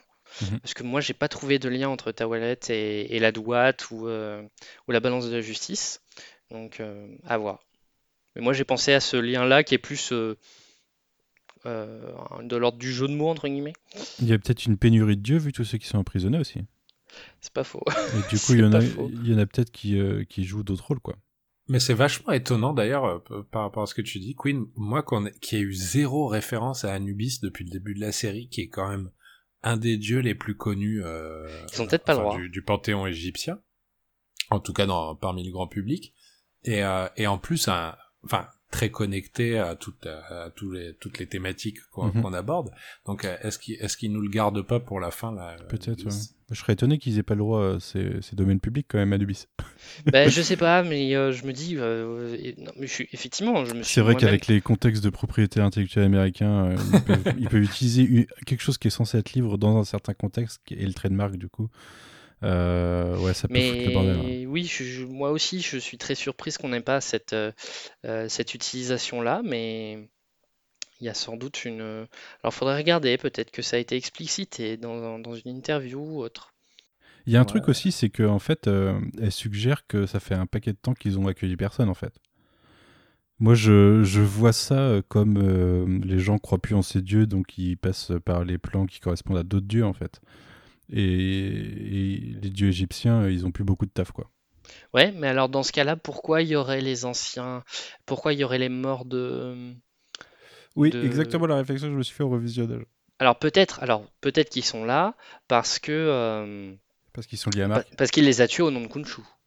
Ah oui, tout, tout simplement, ouais, c'est peut-être ça. C'est possible. euh. Mais bon, euh, Oh, ça serait pas déconnant que ça soit ça. Mais, mais moi, je, moi, ouais, est-ce que Anubis serait pas en fait un, un dieu qui serait en train d'avancer ses pions, voire même, c'est vrai que par exemple, on n'a jamais vu euh, Arrow, euh, pardon C'est pas Stargate. Ah ouais. Mais euh, non, mais on n'a jamais vu Arrow euh, communiquer avec euh, avec sa déesse. mais il peut pas, Ouais, parce qu'elle est emprisonnée. tant il qu'elle est enfermée. C'est comme, euh, en fait, il, il veut la libérer, lui. Il est, il est pas son avatar. Là, c'est comme Marc, il est vrai. plus l'avatar tant que tant que Khonshu est emprisonné. Il a plus les voix, c'est ce que lui dit euh, Arrow avant de le tuer d'ailleurs. Mais est-ce Mais- que ça serait est-ce que ça serait déconnant qu'il qu'il invoque euh, qu'il invoque euh, servir à un dieu alors qu'en fait il, il travaille pour un autre euh, et que du coup vu que celui qui sert euh, elle, elle peut pas elle peut pas répondre ni ni donner son avis. Enfin je. Mais c'est vrai que vra- vraiment moi de la- l'absence d'Anubis me, me me titille depuis le premier épisode quoi. Ça se trouve, c'est Anubis qui est emprisonné dans la statue de Hamit et pas, et pas Hamit. Ah. Je, je sais pas, on verra. Mais il est peut-être tout simplement emprisonné euh, parce qu'il a déconné. Hein. C'est, ce serait pas incohérent de la part d'avoir été un méchant à un moment et de et d'être emprisonné dans une des nombreuses statuettes. Je sais pas si quelqu'un a regardé, a fait un, un- Ah, j'ai pas réussi à un sont- détail et essayé de regarder qui, euh, qui sont tous les dieux. Parce qu'il y en a un peu. Ouais, mais après, par rapport aux formes ou aux animaux, tu peux peut-être. On les- en, on en distingue un qui est hyper massif et au début moi j'ai cru que justement que c'était le, le- que c'était euh, euh, le dieu hippopotame mais euh, il y en a un qui est très très massif enfin par rapport Il faudrait que je regarde. ouais. on parlait de quoi à la base? Bah sur sur sur effectivement donc Ah oui, de l'explication de Tawaret en fait. ouais. à la base. Ouais. Qui leur dit qu'ils sont morts du coup. qui leur dit qu'ils sont morts mais que c'est pas si grave que ça et, que surtout ouais, il faut. Après c'est c'est étonnant euh, bah, ouais tout le truc de les deux cœurs par exemple le fait que bon ça, ça alors, encore une fois il y a rien qui est normal ou anormal dans un Ouais. dans un bateau qui vogue sur le sable euh, enfin Parce que commandé il, par il- un il- dieu hippopotame St- Steven dit qu'ils sont jumeaux pour simplifier les choses, mais euh, ça aurait pas de sens de les juger en tant qu'une seule personne. Donc Tawaret sait très bien ce qui se passe en fait. Ah oui oui oui, je pense que ça, ça donne sa pression, mais c'est vrai que pareil, ça c'est c'est un peu comme euh, ben, un peu comme la chute des âmes après dans le euh, à la surface du désert là. C'est il y a des trucs qui arrivent où tu te dis mais ce serait peut-être important là d'y passer d'y passer deux minutes ou d'y consacrer euh, une ou deux lignes de dialogue pour nous expliquer ce qui se passe, mais euh, non. C'est sûr que la, la série balance un certain nombre de concepts pour le MCU qui sont. Enfin, il y a différents plans. Elle parle du fait qu'il y a plein de plans euh, dans lesquels les âmes euh, des morts euh, peuvent se retrouver. Euh, qu'il y a un plan, des- un plan ancestral, euh, ça, en, en disant que ça a l'air pas mal fun, mais, euh, mais Bah, voilà, super ça lâche des ouais, trucs, mais ça explique rien. Ça. T'as raison, c'est important parce que c'est vrai que quand je, je me souviens quand on regardait Loki, Loki, alors même s'il faisait pas des, des connexions évidentes, on voyait qu'il se, ca- il se cassait les pieds quand même à faire à faire rentrer ce principe du, du, du- de la police euh, la police temporelle dans, Mhm. dans l'univers du MCU, pas que dans l'univers de la série. Alors que là, c'est vrai que alors on disait que c'était un des on disait que c'était un des points positifs hein, la- la- il y a deux semaines, mais c'est vrai que l'absence de connexion avec le MCU finit par te donner l'impression que c'est presque pas une série MCU en fait. Mais c'est compliqué, hein, c'est comme dans les comics, quand tu prends des concepts de Dieu, les mélanger avec le reste. euh, Essaye de faire coller le fait qu'il y a des dieux sur Terre et euh, il n'y a jamais personne qui a tilté qu'il y avait un céleste euh, au milieu de la Terre, par exemple. Oui, oui, mais je sais pas. Après, moi, je, sais que j'ai euh, en tête dans les comics, par exemple, sur les events façon croisade cosmique, le, enfin ou Infinity Gauntlet ou quoi, où tu vois à un moment les dieux qui sont réunis avec le dieu égyptien, euh, Zeus, euh, euh, Odin, tout ça, puis qui sont autour d'une table en train de tchatcher en disant bon bah alors les gars, qu'est-ce qu'on fait, tout ça? Enfin, je trouve qu'ils arrivent à faire cette synthèse. euh, euh, mais encore une fois, je demande pas un truc d'aller aussi loin, mais j'ai l'impression que la série est hyper prudente par rapport à on dirait que justement, elle lance des trucs et puis ils se disent, oh putain, ça, ça va être un peu compliqué dans le MCU, donc on va pas trop s'apesantir dessus. Mais le problème, Mm. c'est qu'ils sont quand même là, quoi. Mais ouais, c'est dur de leur juste- reprocher juste ce genre de choses. Le, le plan ancestral, c'est une référence au, à l'au-delà de euh, Black Panther. D'accord. Ah, stylé. Mm. C'est vrai qu'il y a ça aussi dans le Puisque, euh, puisque euh, euh, Bast, la, la, la déesse de, de- du Wakanda, c'est c'est une déclinaison de Bastet. Ok, ok, ok. Mais oui, euh, enfin, c'est compliqué d'avoir un univers partagé euh, plein de, avec plein d'idées qui reste cohérent euh, totalement. Si on regarde les Éternels, ils ont inspiré euh, en fait la légende de certains des dieux grecs, par exemple. Mais en même temps, les dieux égyptiens, ils existent, donc t'as probablement. Et puis on sait que les dieux grecs, ils existent aussi en fait dans l'univers Marvel. Donc ouais, ouais, c'est un peu le bordel. Mais ouais, c'est pas le genre de truc qu'on peut leur reprocher. Je, je serais pas tatillon tatillon sur ce genre de choses en tout cas. Non, non, non, non, mais non, mais par contre, En tout cas, ça pose des trucs quoi. Ça, comme effet, ça, ça a comme effet des fois de donner l'impression que la série se crispe, tu sais, à, à, à partir trop loin et que du coup, elle, fait, elle, elle- avance à moitié, quoi. C'est, après, j'ai pas, j'ai pas de problème avec, euh, avec le fait ait- le fait de pas, de pas raccrocher au MCU, le fait de Mhm. complètement embrasser le MCU, ça, ça- c'est un choix. Mais c'est vrai que là, on dirait que c'est plus, ça, ça les, ça les gêne un peu aux entournures. On dirait qu'ils ont, ouais, ils font l'effort. On dirait presque qu'il y a un effort de pas le faire du coup, Oui, voilà, c'est exactement ça. plutôt que de pas chercher à s'en embarrasser. C'est, il y a presque un effort de pas le faire. C'est à un moment, euh, tu pourrais, tu, pou- tu pourrais citer d'autres trucs quand même. Enfin, tu, tu- Ouais. il y a moyen de façon naturelle. Mais Et euh, le problème, quand tu fais trop d'efforts pour cacher un truc, c'est que, du coup, on se Et moi, je me pose toujours la question de est-ce que l'épisode 6, qui sort la même, le même jour que, que Doctor Strange, est-ce qu'ils vont essayer de tisser un lien quelconque euh, Puisque dans Doctor Strange, il y aura d'autres plans d'existence aussi, et d'autres univers. Est-ce qu'ils vont essayer de teaser un truc? Parce que, ok, Spider-Man, il y avait un petit lien, techniquement, mais euh, avec un univers qui revenait dans les deux, dans les deux en même temps. Est-ce que là, ils il feront quelque chose? Je sais pas. Je mettrai Moon Knight avant Doctor Strange dans le doute, mais... Mais c'est sûr que là, euh, avec 42 minutes, ils peuvent très bien euh, finir la série sans jamais avoir une once de référence au reste du MCU. Bah, je pense que c'est ce qu'il faut qu'ils fassent, hein, pour moi. Je- Moi, j'aimais bien l'idée qu'il puisse être connecté au Marvel Dark sur la fin. Ouais, mais Le problème, c'est que, si- enfin, pour moi, s'il est complètement en dehors du, M- du MCU jusqu'à sa dernière seconde, c'est le genre- c'est sûr que c'est le genre de perso qui ça donnera bien, pas euh, envie aux gens de revenir. Il pourrait très bien bosser avec Blade et euh, Blade et, et Black Knight par la suite, tu vois. C'est le genre de perso qui, euh, qui irait fortement euh, avec cet univers. Ou introduire Werewolf. Ouais. C'est quoi, c'est les Midnight Suns, c'est ça? Ouais, c'est ça. Faut voir, ouais, c'était... Comment? Non, je disais, euh, ouais, faut, faut, faut, voir, ça pourrait être intéressant, mais je pense que c'est tricky hein, d'arriver à caler des trucs en même temps. Ils ont toujours, enfin, ils ont des agendas qui sont toujours susceptibles de changer et tout. À mon avis, c'est si c'est quelque chose de connecté avec Doctor Strange, ça sera, ça ira pas très loin. Ça sera vraiment de l'ordre du clin d'œil plus que d'une euh, quelque chose de. Non, c'est vrai que pour Strange, c'est peut-être plus compliqué, mais euh, on sait que oui, bientôt ils vont avoir des plans avec Blade et Black Knight, donc euh, ça, ça pourrait se faire à la rigueur. Pour Strange, en fait, ça rajouterait trop de trucs par rapport à Strange qui va déjà faire plein de trucs. Ouais, Donc, je pense euh, qu'il a l'air Non, mais pour moi, ça fait pas partie. Enfin, Moon Knight est pas dans le dans la phase multiverse. Ouais, ouais, non. Ce que j'expliquais, euh, ce que j'expliquais dans le podcast euh, sur les Eternals, que que la, la, phase, la phase 4 introduisait euh, non pas une seule grosse timeline comme l'in- l'Infinity, enfin une grosse, euh, un gros Intrigue. arc comme euh, l'Infinity Saga dans la- les phases 1, 2, 3, mais plusieurs arcs qui se laissent dérouler en parallèle. Ouais, pour étendre l'univers, quoi. Ouais, et là, on, là non, c'est, on est dans le, dans, dans le dark pur et dur. Enfin, faut espérer. Faut espérer. Ça peut être. euh, le Dark, ça peut être le Street avec euh, Daredevil, puisqu'il Oh non, compte non, euh, ramener Daredevil. Non, mais, c'est euh, pas. c'est- c'est- pas le street, non. Je vois pas. euh, Bah, il a un peu trop de pouvoir, quoi. Enfin, si, si Moon Knight continue d'exister, d'ailleurs, ça se trouve, Moon Knight ne, ne survivra pas à la série. hein. Ce que je trouverais pas non, puis déconnant. il y a, il y a plein de choses de toute façon qui, euh, dans l'essence même du personnage, euh, n'en font pas un personnage urbain. Donc, euh, En série, parce que il est, il est très urbain dans les comics, mais, mais c'est vrai que là, ils en ont pas. Non, non, non, non. Alors, alors justement, ça, je voudrais, donc, je voudrais y revenir. Euh, le Moon Knight urbain dans les comics, c'est genre la moitié de toutes ses apparitions. Parce que euh, pour le reste, toutes les BD qui ont été faites sur Moon Knight, euh, ça va. Enfin, il y a, y y y vraiment plein d'autres euh, styles qui, qui sont, qui sont mis en place.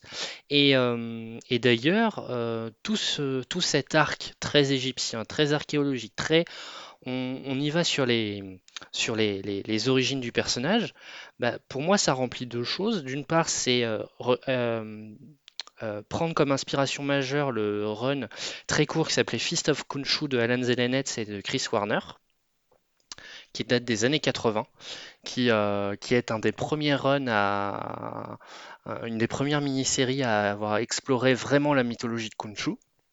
Et euh, l'autre chose aussi, c'est que bah, en cinq épisodes de série télé, euh, Marvel s'est permis de faire ce qui, enfin Marvel Studios s'est permis de faire ce qui a pris 30 ans entre guillemets à Marvel Comics de faire, c'est-à-dire on a pris un personnage très archétypal qu'on a introduit dans Werewolf by Night, et puis on lui a introduit un petit passé de mercenaire, et puis finalement euh, c'est pas un méchant, c'est plutôt un gentil, et il a fallu attendre quand même les années 2000 pour qu'on aille vraiment dans le fond des choses avec le côté multiple personnalité, il y a un trauma derrière, etc. etc.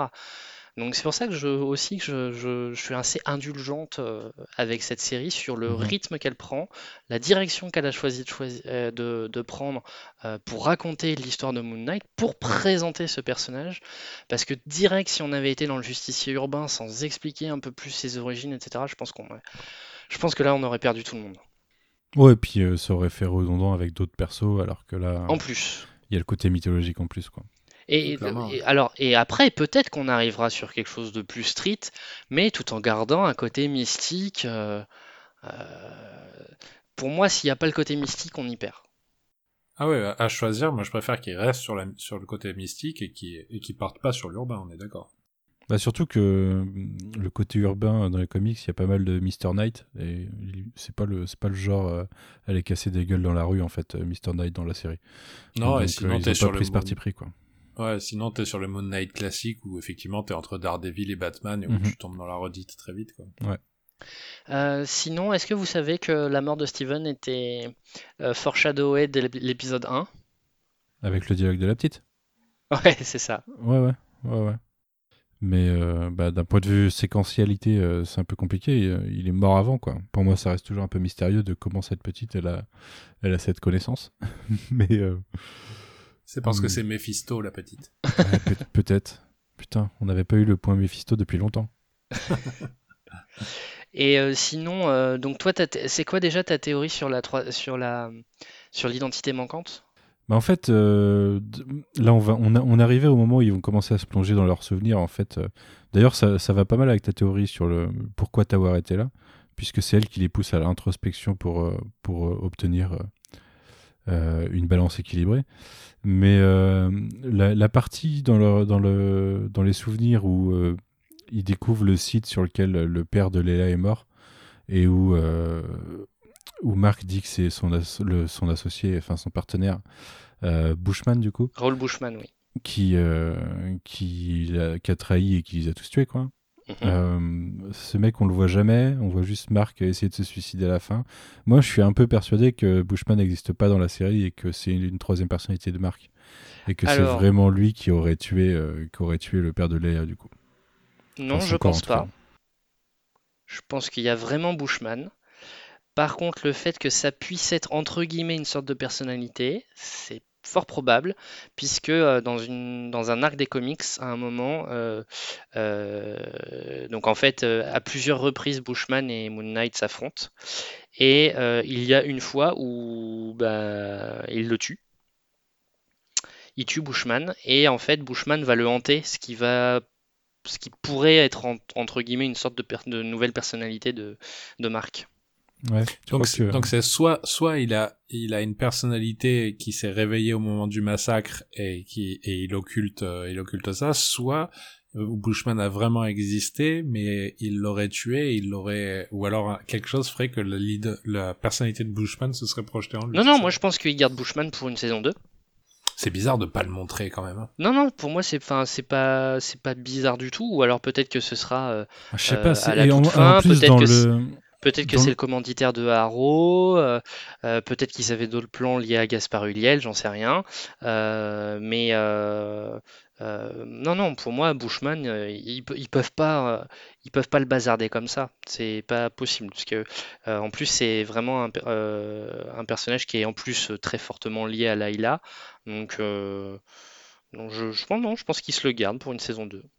Et- Ouais, ouais. je sais pas, je sais pas. Je me... en, fait, en, en plus, quand, euh, quand on, on le voit jamais, et en plus qu'on voit juste un plan sur Marc euh, qui essaye de se suicider, pourquoi il essaie de se suicider en fait, tu vois?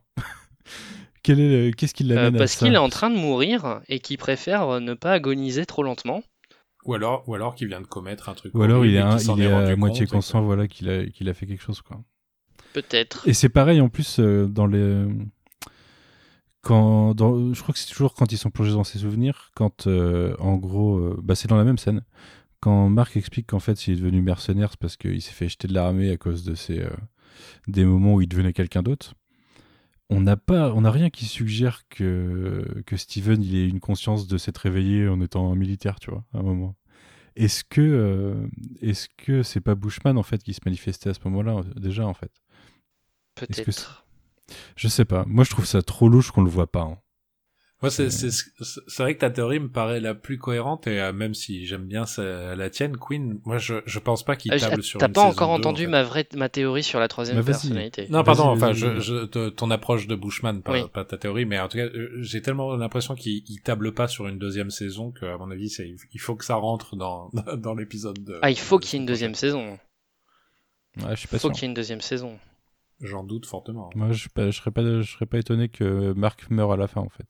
Éventuellement une, un- une suite avec Leila en, Oh non. en Avatar, peut-être, mais je sais pas. Oscar, Isaac, il a, il a 20 000 projets en cours. euh, alors la, la, la série, si j'ai bien compris, fait, fait pas des audiences faramineuses par rapport euh, euh, classiquement séries Ça, c'est parce qu'ils l'ont très mal vendu. Ça, c'est vrai. Mais, euh, mais en tout cas, voilà, moi, je, je, je doute très fortement d'une saison 2. Au- au- si, autre point d'ailleurs qui appuie ma théorie euh, de, de mon point de vue, c'est euh, le fait qu'Arrow, euh, qui, me semble plutôt honnête, est vraiment. euh, il, il- il implique plusieurs fois, enfin, il, il dit plusieurs fois que c'est lui qui l'a tué, quoi. C'est vrai. Et moi, je suis à peu près sûr que c'est parce que c'est parce que c'est au moins au moins son lui son corps qui l'a tué. Ouais, mais alors comment t'expliques, enfin, comment euh, Marc serait devenu un chef mercenaire? Comment t'expliques ça? Sachant qu'il a pas pu faire l'armée. Bah si, il a fait l'armée justement. Ouais, mais Il très peu, fait- très, fait- très peu de ouais. temps. Euh, Ben, il est viré de l'armée, il a à peine la vingtaine, il lance sa propre compagnie de mercenaires? Bah ça peut être un, un autre euh, Ah, un un autre autre euh, Pas le même Bushman que les comics, mais euh, une, une, une version violente de lui militaire, quoi. Un Ouais. psychopathe. Non, mais même, enfin, je veux dire, là, euh, l'histoire, c'est, euh, il y avait euh, un chef des expéditions euh, euh, qui, qui s'appelait Bushman et euh, qui dirigeait une compagnie de mercenaires et euh, qui a décidé de tuer euh, tous les archéologues qui les ont aidés à trouver euh, le temple de Khonshu. Bon, euh, je même temps, vois mal Mark Spector dans ce rôle-là, quoi. Il se Ouais, sert de Sti- il se sert de Steven pour pas affronter pour pas affronter ses traumas. Peut-être qu'il Mhm. s'est servi de Ouais, Bushman pour pas affronter sa violence. Quoi. Je pense que Ah, ça a, du, ça a sens. ça. Alors, pour, alors que pour moi, euh, la, la fin de l'épisode 5, avec le combat sur le, sur le bateau, et euh, Steven qui commence à se battre pour de vrai et qui va pas mollo, et ben pour moi, je pense pas qu'il y ait de troisième personnalité, et c'est juste que Steven n'assume pas qu'il est hyper violent en fait. Enfin, dans, quand, il, combat, là, quand il, quand il, quand il s'acharne à coups de batte, etc., il y a une rage profonde qui, qui, qui en sort. Moi, elle m'a terrifié de la part de ce petit Steven tout mignonné, tout gentil. Donc Ouais, c'est pour ça que je suis pas, je suis dubitatif sur l'idée qui est euh, que, que le, le côté le plus violent de ce soit, euh, euh, ce soit une troisième personnalité. Je pense que, je pense que c'est juste Steve qui, qui dissocie en fait. C'est-à-dire qu'il y a la, dissociation de, de personnalité et puis des fois en fait, alors ça c'est ça ça je l'ai un peu alors ça, ça a confirmé parce que je voudrais pas dire de bêtises par rapport aux personnes qui ont des troubles disso- dissociatifs de l'identité, de l'identité, mais à des moments, il y a carrément un déphasage complet, comme s'il y avait zéro personnalité en fait aux commandes. Et euh, pour moi, c'est un peu ça. Parce que typiquement, euh, dans l'épisode 3, quand il y a un mec qui, qui, qui se fait poignarder et Mark reprend le contrôle, euh, ça voulait dire que normalement c'était Steven au contrôle. Donc Mhm. pourquoi, pour- pourquoi à ce moment-là il y aurait une troisième personnalité encore plus violente? Je... Je sais pas, je sais pas. Ouais, c'est vrai que ça peut se tenir aussi. hein. Bah, je, je- vu que il y, a- il y a des indices, mais est-ce que c'est pas des indices qu'on interprète comme ça parce qu'on sait que dans la BD il y a trois personnalités qui sont vraiment dans ce, euh, enfin, Il y a Mais trois un troisième- il y a un personnalités principales. sarcophage. quand même, hein. Il y a un deuxième sarcophage, par Ah exemple. ouais, il y a le sarcophage, c'est super vrai qu'il y a le important sarcophage. comme symbole. hein. c'est vrai qu'il y a le sarcophage. Mais en même temps, je trouve ça bizarre, cette idée qu'il y ait trois personnalités et que. euh, Et d'attendre l'épisode 6 pour nous la révéler? Mais euh, oui. bah, d'une part, mais que euh, Marc trouve son équilibre, par exemple, à la fin. Ouais, Et ouais, non, mais voilà. Eux deux Et, sont impliqués euh, dans les souvenirs et tout, quoi. Et, et pourquoi l'aurait pas senti d'ailleurs? Ouais. Pourquoi ta Ouais. Wyatt sort euh, euh, deux cœurs et pas trois? C'est vrai, c'est vrai. mais il y y y a des choses qui... Ouais. C'est... C'est pour ça que c'est un peu c'est toujours un peu compliqué de, de se projeter parce que euh, bah, on n'est pas au bout de nos surprises. Et euh, des fois, ça peut être des mauvaises surprises et des fois, ça peut être des bonnes. Et là, pour le coup, j'ai peur que ce soit une mauvaise. Bah, les derniers épisodes, c'est rarement une bonne Bah, surprise. ça va être comme d'hab. Ça va être rushé, ça va être insupportable.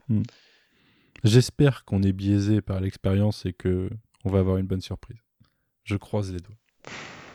J'espère aussi. J'y crois moyennement, mais je croise les doigts. On verra. Euh, de quoi on n'a pas parlé? Bah, des, des, Des toute la partie justement. flashback, effectivement, Ouais. sur, sur l'enfance de, de Marc. quoi. On commence par lequel? On, il y a- on voit celui euh, dans la rue qu'on reverra entièrement plus tard. On n'a pas sa signification encore.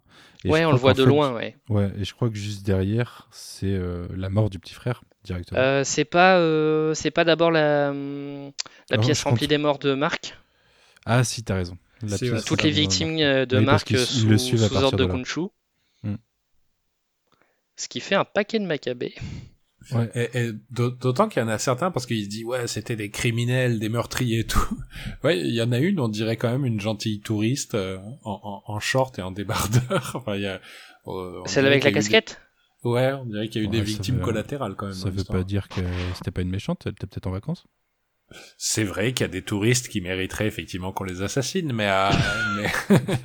Tes propos, pas les nôtres.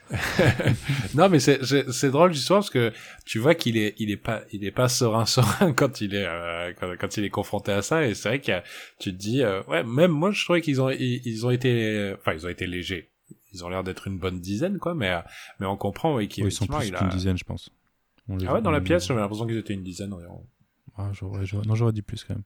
mais ça ça j'ai trouvé ça je trouvais ça intéressant effectivement de le, de le confronter à la violence de ses actes passés et tout ça c'était chouette Et c'est le moment où on commence à avoir, à voir le jeu de Oscar Isaac, euh, parce que Ouais. Marc, au fur et à mesure qu'on avance dans les souvenirs, il est pas bien, quoi.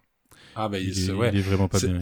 Mais c'est marrant d'ailleurs parce que Steven prend de plus en plus en confiance. Euh, Effectivement, Queen, tu disais le, le, le, le combat sur le bateau, il y a plein de trucs où le personnage prend en confiance et il y a une sorte d'équilibre qui se crée. Bah tiens, d'ailleurs, c'est Mhm. rigolo, c'est une histoire d'équilibre, euh, d'équilibre qui se crée avec Mark qui par contre se dé... enfin se, se, se, se déconstruit, se détruit au fur et à mesure, enfin la- laisse tout sortir pendant que l'autre vraiment euh, devient de plus en plus en maîtrise. Quoi. Ça c'était intéressant. Je trouvais ça assez bien, assez bien géré. ouais. Et c'est marrant parce que quand on commence à voir le gamin d'ailleurs dans la salle et où euh, Steven il commence à se poser des questions, on voit que on voit qu'ils doutent l'un de l'autre. Parce que Steven, il est pas sûr que Mark il a pas tué un gamin à un moment. oui, c'est vrai. Mais du coup, ça enchaîne, ça ça enchaîne très vite sur, euh, sur euh, justement ce souvenir où Steven découvre qu'il avait un petit frère et nous, on sait tout droit où ça va.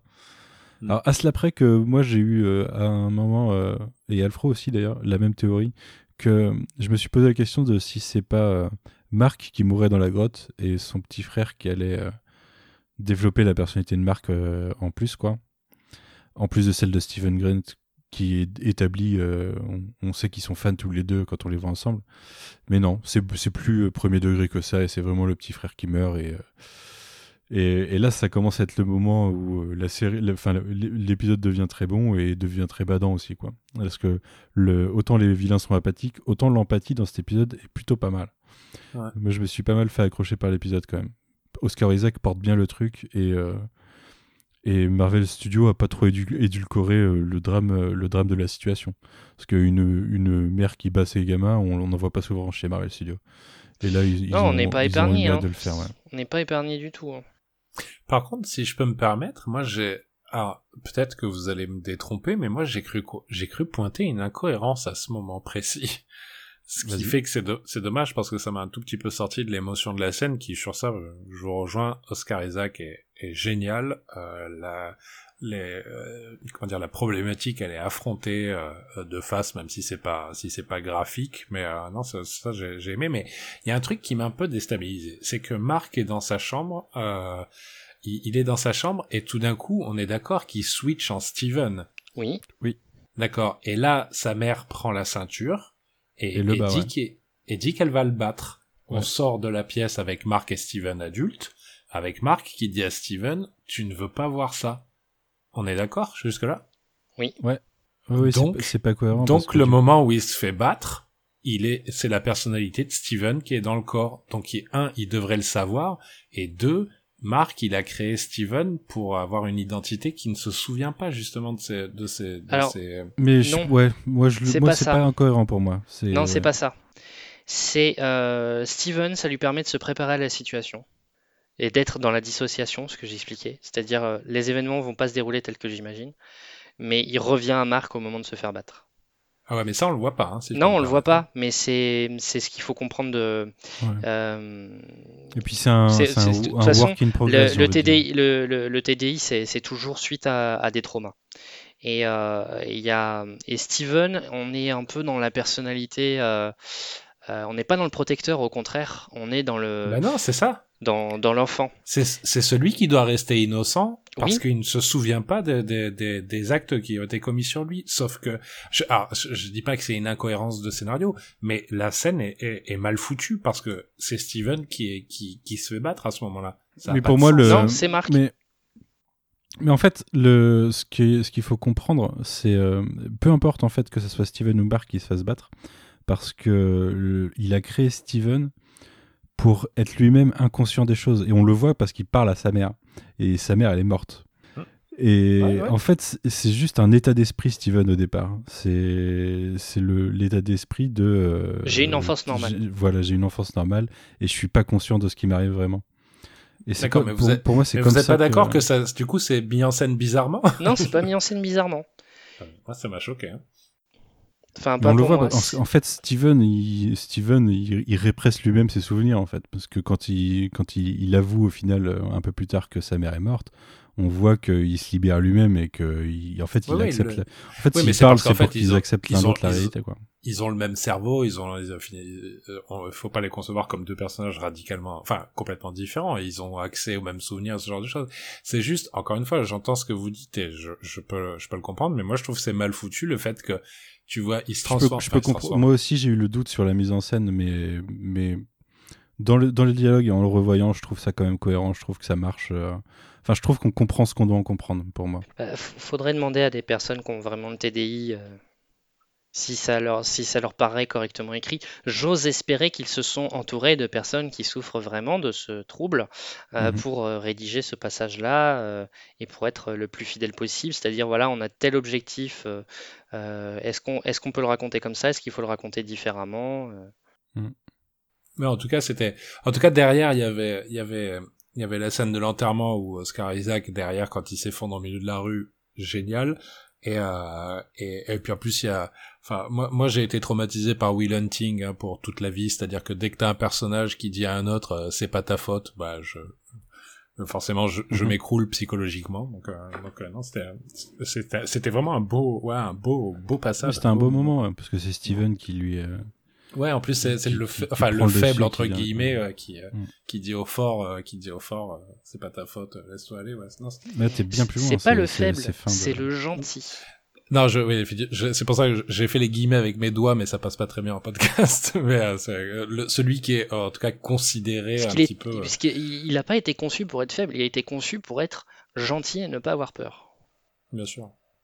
Mais avant ça, avant que, que Steven le réconforte, c'est le moment. Enfin, il y a le moment où, euh, justement, c'est ce que je disais tout à l'heure, c'est le moment où le personnage de Mark euh, refuse la réalité. Il switch, euh, il switch face à Arrow. Et là, en l'occurrence, c'est Steven qui prend le dessus et qui se retrouve face à Arrow. Mais euh, et il y a tout le moment où il va y avoir l'appel à la mer. Je trouve que Ethan Hawke euh, super bien dans le dans, dans, dans la scène quoi. Je, trouve Ah oui, non, vraiment mais- incroyable dans dans la façon de jouer le truc et et dans ce qui fait ressortir du- du- de son personnage de docteur, pas de son personnage de Harrow du coup. Je suis Très pas certain scène, que ce soit une méthode qui soit qui soit acceptable d'un point de vue psychiatrie. le fait de confronter aussi violemment quelqu'un à euh, quelque chose qu'il essaye de, de Je sais euh, pas, je de, sais pas. de- de nier. Ah bah, pour le coup, je j'ai j'ai une maman qui a qui a qui a travaillé toute sa carrière auprès des, des jeunes schizophrènes. Donc, euh, alors la schizophrénie n'est pas le trouble dissociatif de l'identité, hein, mais en Non. tout cas, on est sur des sur des mécaniques qui sont proches. Et c'est vrai qu'il y a il y a quand même toujours enfin c'est- très bien de le dire, hein, parce il que lui dit bah on va appeler ta mère, on va voir si c'est vrai. il y a un petit peu un côté euh, un peu agressif, mais, mais en tout cas, non, la scène elle marche bien. Là, je je, je pinaille. Je sais pas parce que ce qu'il cherche à lui faire comprendre, c'est enfin il, il cherche à lui faire euh, accepter le, le fait quoi, à lui faire avouer lui-même. Bien sûr, que- bien sûr. Non, non, mais ça, ça, ça marche parce que parce qu'on est dans une scène de fiction et qu'il Et faut parce qu'on n'est pas dans un minute, hôpital quoi. psychiatrique avec un vrai psy. En plus, C'est plutôt euh, Marc là qui s'adresse à Steven. se, ouais, c'est lui qui se contraint lui-même en Sous fait, les traits de vérité. Hmm, complètement. Euh, Mais oui, en tout cas, euh, vraiment, euh, du- d'un point de vue euh, cathartique, émotionnel et même jeu d'acteur, euh, cet épisode est largement au-dessus des autres. euh. je trouve que, en fait, on, on- on comprend dans cet épisode pourquoi Oscar Isaac est là, quoi. Mhm. Et, et je, je- moi, ce, que- ce que ça me fait ressentir, c'est que j'ai vraiment l'impression qu'ils avaient cet épisode en tête et que ils ont un peu pataugé pour arriver jusque-là avant. Je trouve que c'est Ouais. Ok, ce que tu disais, Queen, tout à l'heure, je suis assez d'accord sur le fait que ça permet de, de reconstruire le puzzle et de comprendre au moins les personnages. Non, Mais, puis surtout euh, que, que les personnalités des personnages se, se forgent d'une certaine manière pour qu'on comprenne mieux leur fonctionnement, leur utilité et, euh, et, euh, et pourquoi elles en sont là chacune? Euh, si on les avait vues euh, si peu en action et surtout si peu en interaction avant d'en arriver à ce point-là, ben on aurait perdu énormément de la, force de, cette, de, ce passage. Alors, le souci peut-être, c'est tout ce qui tourne autour. Le MacGuffin, la- Ouais, l'affrontement ouais, c'est avec ouais. Arrow, etc. c'est- long et laborieux pour faire un truc qui aurait pu être plus efficace. Ouais, voilà. Et Mais- moi, je maintiens qu'un film de 2h30, euh, ça aurait été très bien, quoi. Ça nous a offert une scène qui était tr- très sympathique, bien que mal réalisée euh, au niveau des effets spéciaux, qui était la course-poursuite euh, euh, avec les Switch dans le, dans le premier épisode. Mais au fond, à quoi elle sert cette scène? Bah, On ne sait pas trop. Pourquoi elle vient à ce moment-là? On ne sait pas trop. Euh, voilà, c'est ce genre de choses, quoi. A contrario, euh, Queen, moi, c'est vrai que si j'avais eu cette, alors encore une fois, quand je dis si j'avais eu cette, euh, ce passage de plus tôt, c'est- sûr qu'il aurait fallu réagencer beaucoup de choses dans l'histoire, mais en tout cas, ce que ça aurait eu comme mérite, c'est ça aurait fait que j'aurais eu beaucoup plus d'empathie pour le personnage, parce que moi, c'est, enfin, sur les premiers, sur les premiers podcasts, c'est ce que je disais. Il commençait à un vrai saouler au bout d'un problème avec- Steven, par exemple. Pardon? Steven commençait à saouler au bout d'un moment. Oui, mais surtout, moi, je, croyais à aucun personnage. J'avais l'impression d'en avoir un qui était en mode euh, Jim Carrey et l'autre qui était en mode Jason Bourne et que, les personnages étaient, enfin, n'existaient pas. Et c'est vrai que si j'avais eu, en tout cas, quelques éléments qui sont tirés de cet épisode 5, je pense que j'aurais peut-être eu plus de d'empathie pour les personnages et ça, le- et ça aurait permis peut-être aussi d'amener des moments, euh, pour le coup, d'échange et d'émotion à plusieurs reprises parce que honnêtement hein, on- euh, c'est cinquième ép- fin fin de cinquième épisode c'est la première fois où je vois un vrai moment d'émotion quoi Ouais. enfin moi je- j'en ai pas senti du tout avant quoi à aucun moment Moi, Du d'accord. coup, est-ce que c'était Marc qui avait un, un date euh, dans le premier épisode? Ouais, c'est une bonne question, ça. mais ça veut dire C'est qu'il tromperait Leïla Mais ouais. Bah, donc pas du coup, trop- c'est peut-être pas ça. Marc? Ouais, peut-être. Parce que, quel- enfin, quelle serait l'utilité de Mark de, de, de- de squatter le corps de Steven euh, euh, quand, on, quand, quand il est à Londres? C'est vrai qu'il y a même Enfin, pas moi, un ce que j'ai, dialogue entre moi, de ce que j'ai compris de euh, cet épisode 5, c'est que au déc- le, le décès de la mère est tout récent, et que là, par contre, il a dit, allez, pff, là, je- j'en peux vraiment plus, je te laisse les rênes, euh, je te Ouais, laisse moi, les j'avais rênes. compris euh. ça aussi. ouais. hmm. Mais c'est, ils le disent, je crois que c'est deux mois avant. Ouais, c'est ça. euh, Donc, il je te laisse mois. les rênes, Steven, parce que là, moi, faut que je, faut que je me ressource dans, dans notre dans notre espace mental, quoi. C'est le trigger de sa décompensation. C'est ça. Et après, il va, et après, euh, c'est uniquement quand Kunshu a besoin de lui qu'il revient à la surface. Mais est-ce que euh, c'est quand, est-ce qu'il profite du moment où il est con- contrôlé par, enfin, il est mandaté par Kunshu pour euh, aller euh, draguer euh, telle meuf, euh, etc. Euh, euh, aller Mm. changer le, le poisson rouge. C'est- ouais, c'est, ça interroge. C'est vrai que c'est assez évident. Je comprends pas qu'on n'en ait pas parlé avant de. C'est jamais rementionné en fait. Il y a jamais euh, un dialogue ou autre. Bah, moi, je m'attendais à ce que l'épisode quoi. 2 soit, euh, soit les, les- bah, Le toutes les phases qu'on n'a pas vues. Ouais, moi aussi, ouais. Mais en fait, c'est peut-être euh, pour ça qu'on les a pas vus. C'est peut-être parce qu'il y a un twist là-dessus. Peut-être qu'on va les voir dans le 6. Eh ben, Ouais, bonjour pour nous les amener en 42 minutes. hein. Je pense qu'ils ouais, voilà, je pense qu'ils ont pas le temps de refaire les scènes, mais euh, expliciter les choses, euh, peut-être qu'ils peuvent quoi. Mais ouais, bonne bonne remarque en tout cas. Ça me ça me per- je vais devoir théoriser maintenant. Mais euh, ouais. Euh... Bah écoutez, je crois qu'il nous reste la fin avec le combat. hein. Bah, euh, on l'a, dé- enfin, moi, je l'ai déjà plus ou moins évoqué. Ouais. Parce que c'est en effet, c'est quand ils sont euh, au milieu de, la- enfin dans le souvenir au milieu de la rue que le leur réalité commence à être chamboulée et c'est parce que c'est le bordel sur le bateau. Tu le disais tout à l'heure euh, quand on parlait. Alors c'est pas euh, c'est pas parce que c'est des âmes unbalanced que ça fout le bordel, c'est parce qu'elles sont jugées elles sont jugées avant leur temps. Je crois que c'est ça, c'est ça que Oui, Théoret. pardon, oui, je, je l'ai, je l'ai mal formulé. Mais oui, c'est ça, elles ont été, euh, bah, elles ont été arroïsées, quoi, Ouais, exactement, ouais. Mais c'était son plan. hein, de ou amétisées plutôt. Mais c'est marrant parce que quand, quand elle le dit, Tawaret, c'est que les âmes, elles sont unbalanced, comme, comme Steven, du coup, c'est-à-dire, euh, elles ont pas. euh, c'est indéterminé encore. Mais, Bah oui, euh, c'est leur, leur destin n'est pas déterminé parce qu'elles n'ont pas vécu tout ce qu'elles ont, tout ce qu'elles devaient vivre. Ouais, mais du coup. Ah ouais, ouais, ouais, si, ok, on peut le voir comme ça. Parce que je trouvais Bah, ça c'est- en fait, incohérent avec c'est- le plan de Amit. C'est c'est- c'est Peut-être tout ce qui est expliqué depuis le début euh, de la différence entre, euh, Mm. entre Ahmet et, et Khonshu. Et c'est c'est, euh, est-ce qu'on est sur la justice préventive ou est-ce qu'on attend que le mal soit Mais en fait fait, pour, pour ouais. juger? Et, et effectivement, là, on, on- on a la réponse de qu'est-ce que ça donne, entre guillemets, au niveau de l'au-delà, euh, la justice préventive. Bah, ça donne, euh, ça donne des, âmes qui ne peuvent pas être jugées. Putain, mais Queen, euh, t'aurais dû participer au scénario parce que moi je comprends vachement mieux quand tu l'expliques quand je regarde l'épisode. Non, mais c'est pas. En plus, c'est pas incohérent, hein, c'est juste. euh, Non, non, ça, là, Je- oui, j'avais ça, ça a du sens, mais je- c'est, c'est, c'est, je l'avais ça pas nous est balancé tellement euh, Mm. de manière sèche là, euh, au détour d'une fin de scène que c'est vrai, il faut, faut... Bah parce que y a pas y a pas les enjeux en fait. Elle pose pas les enjeux de euh, qu'est-ce qui se passe. Les, les seuls enjeux c'est eux, c'est le bordel pour eux parce qu'ils se font attaquer, et ils vont se faire juger. Enfin ils vont ils vont se retrouver euh, avec les les âmes dans les dans les on va dire dans les limbes égyptiennes quoi. Mais euh, mais l'enjeu sur euh, sur cette réalité de ce que fait Arrow, on l'a pas. Et euh, en même temps, c'est assez cohérent avec le fait que les dieux s'en foutaient complètement de ce que disait Khonshu dans le, dans le tribunal. C'est-à-dire euh, ce qu'il leur a dit le plan en fait. Et là, euh, là, ils vont se retrouver comme des cons. Ah bah oui, en fait, il, il avait raison. Donc peut-être qu'en fait, ils vont même pas besoin de. Enfin, Marc euh, va pas besoin d'avoir, euh, pas avoir besoin de libérer Khonshu et que c'est les dieux qui vont le libérer.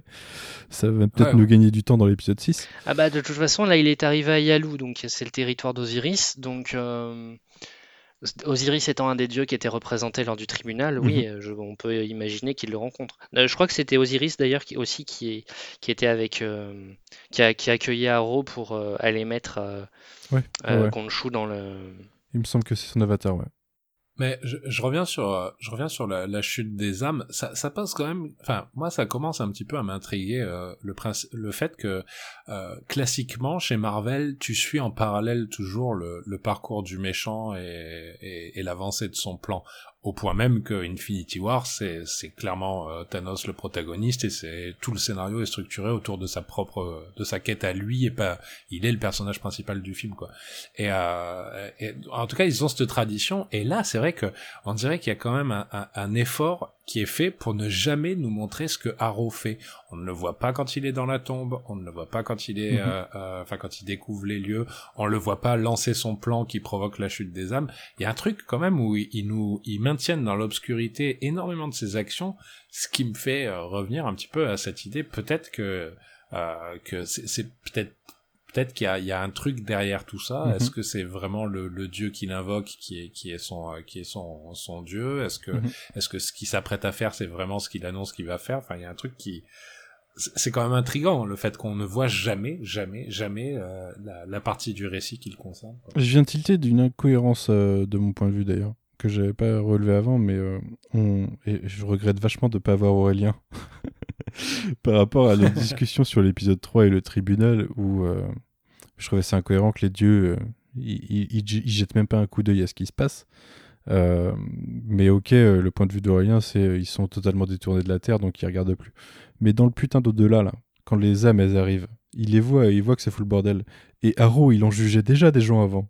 Alors certes, c'était une personne à la fois, mais il y a déjà des âmes qui auraient pas dû se retrouver là, qui se sont retrouvées là, ils auraient dû s'en rendre compte à un moment. Donc pourquoi il croit pas Khonshu quand il dit euh, il fait ça? Puisqu'il le fait déjà. Et que ça, ils sont dans un plan où ils sont censés le voir, quoi. Parce que c'est un clochard alcoolique selon Aurélien. C'est vrai. C'est la justification de rien. Ouais, je sais pas. je trouve ça, je trouve ça un peu. Bon, j'ai- peut-être que l'épisode 6 nous donnera des réponses, mais euh, ils sont vraiment cons, ces dieux égyptiens. Ça commence à faire porter beaucoup de beaucoup de pression sur l'épisode 6. Ah ouais, bah, de toute façon, on sait que. ouais, Comme toujours, hein. Ouais, ouais, Sa- ouais. Sachant, sachant que c'est pas leur, leur stronger suit. euh, Non, ça me rappelle euh, les, les, ça me rappelle euh, les discussions sur le final de Vendavision, de Loki. Ouais. euh, Ouais. Mm. On était un peu dans les mêmes discussions. Hein. C'est, euh, est-ce qu'ils vont réussir à tout nous mettre en 40 minutes Euh, Vous vous souvenez l'époque où on croyait qu'il y avait peut-être un épisode supplémentaire caché de Vendavision? C'était il y a, longtemps. J'étais, j'étais pas là à cette époque. Non, c'est vrai que t'étais pas sur le podcast, ouais. Mais euh, moi, je m'en me souviens. Et, Bah oui, parce que je me souviens Entre quand on, a fini Mephisto. l'avant- quand on a fini l'avant-dernier, on se disait, mais attends, c'est pas possible, quoi. C'est pas possible Après, tout ce qu'il euh, reste à faire, quoi. Après, euh, cet épisode a un avantage sur un paquet des séries Marvel Studios jusque-là, à part Loki. Euh, mais Loki avait un bon final d'ailleurs.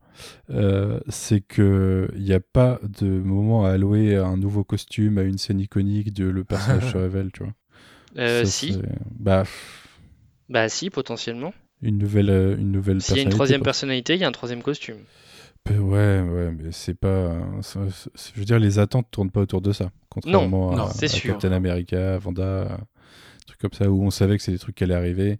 Et du coup, il y avait une attente sur euh, comment ça va être. euh, et là, ça peut être au détour d'une scène. Je veux dire, on n'a on n'a pas trop parlé d'ailleurs, on ne l'a même pas mentionné, mais. euh, Enfin, on l'a mentionné, mais on n'a pas détaillé. Euh, L'origin story, de- enfin, l'origine de. Quand il se transforme en Moon Knight. On a mentionné euh, tout ce qui est autour de Bushman, mais le, il y a déjà Marc qui commence à lui dire bah en fait tu t'es fait bolos quoi tu t'es fait manipuler et euh, Khonshu il t'a piégé et euh, il, il est pas super bien intentionné quoi Hmm.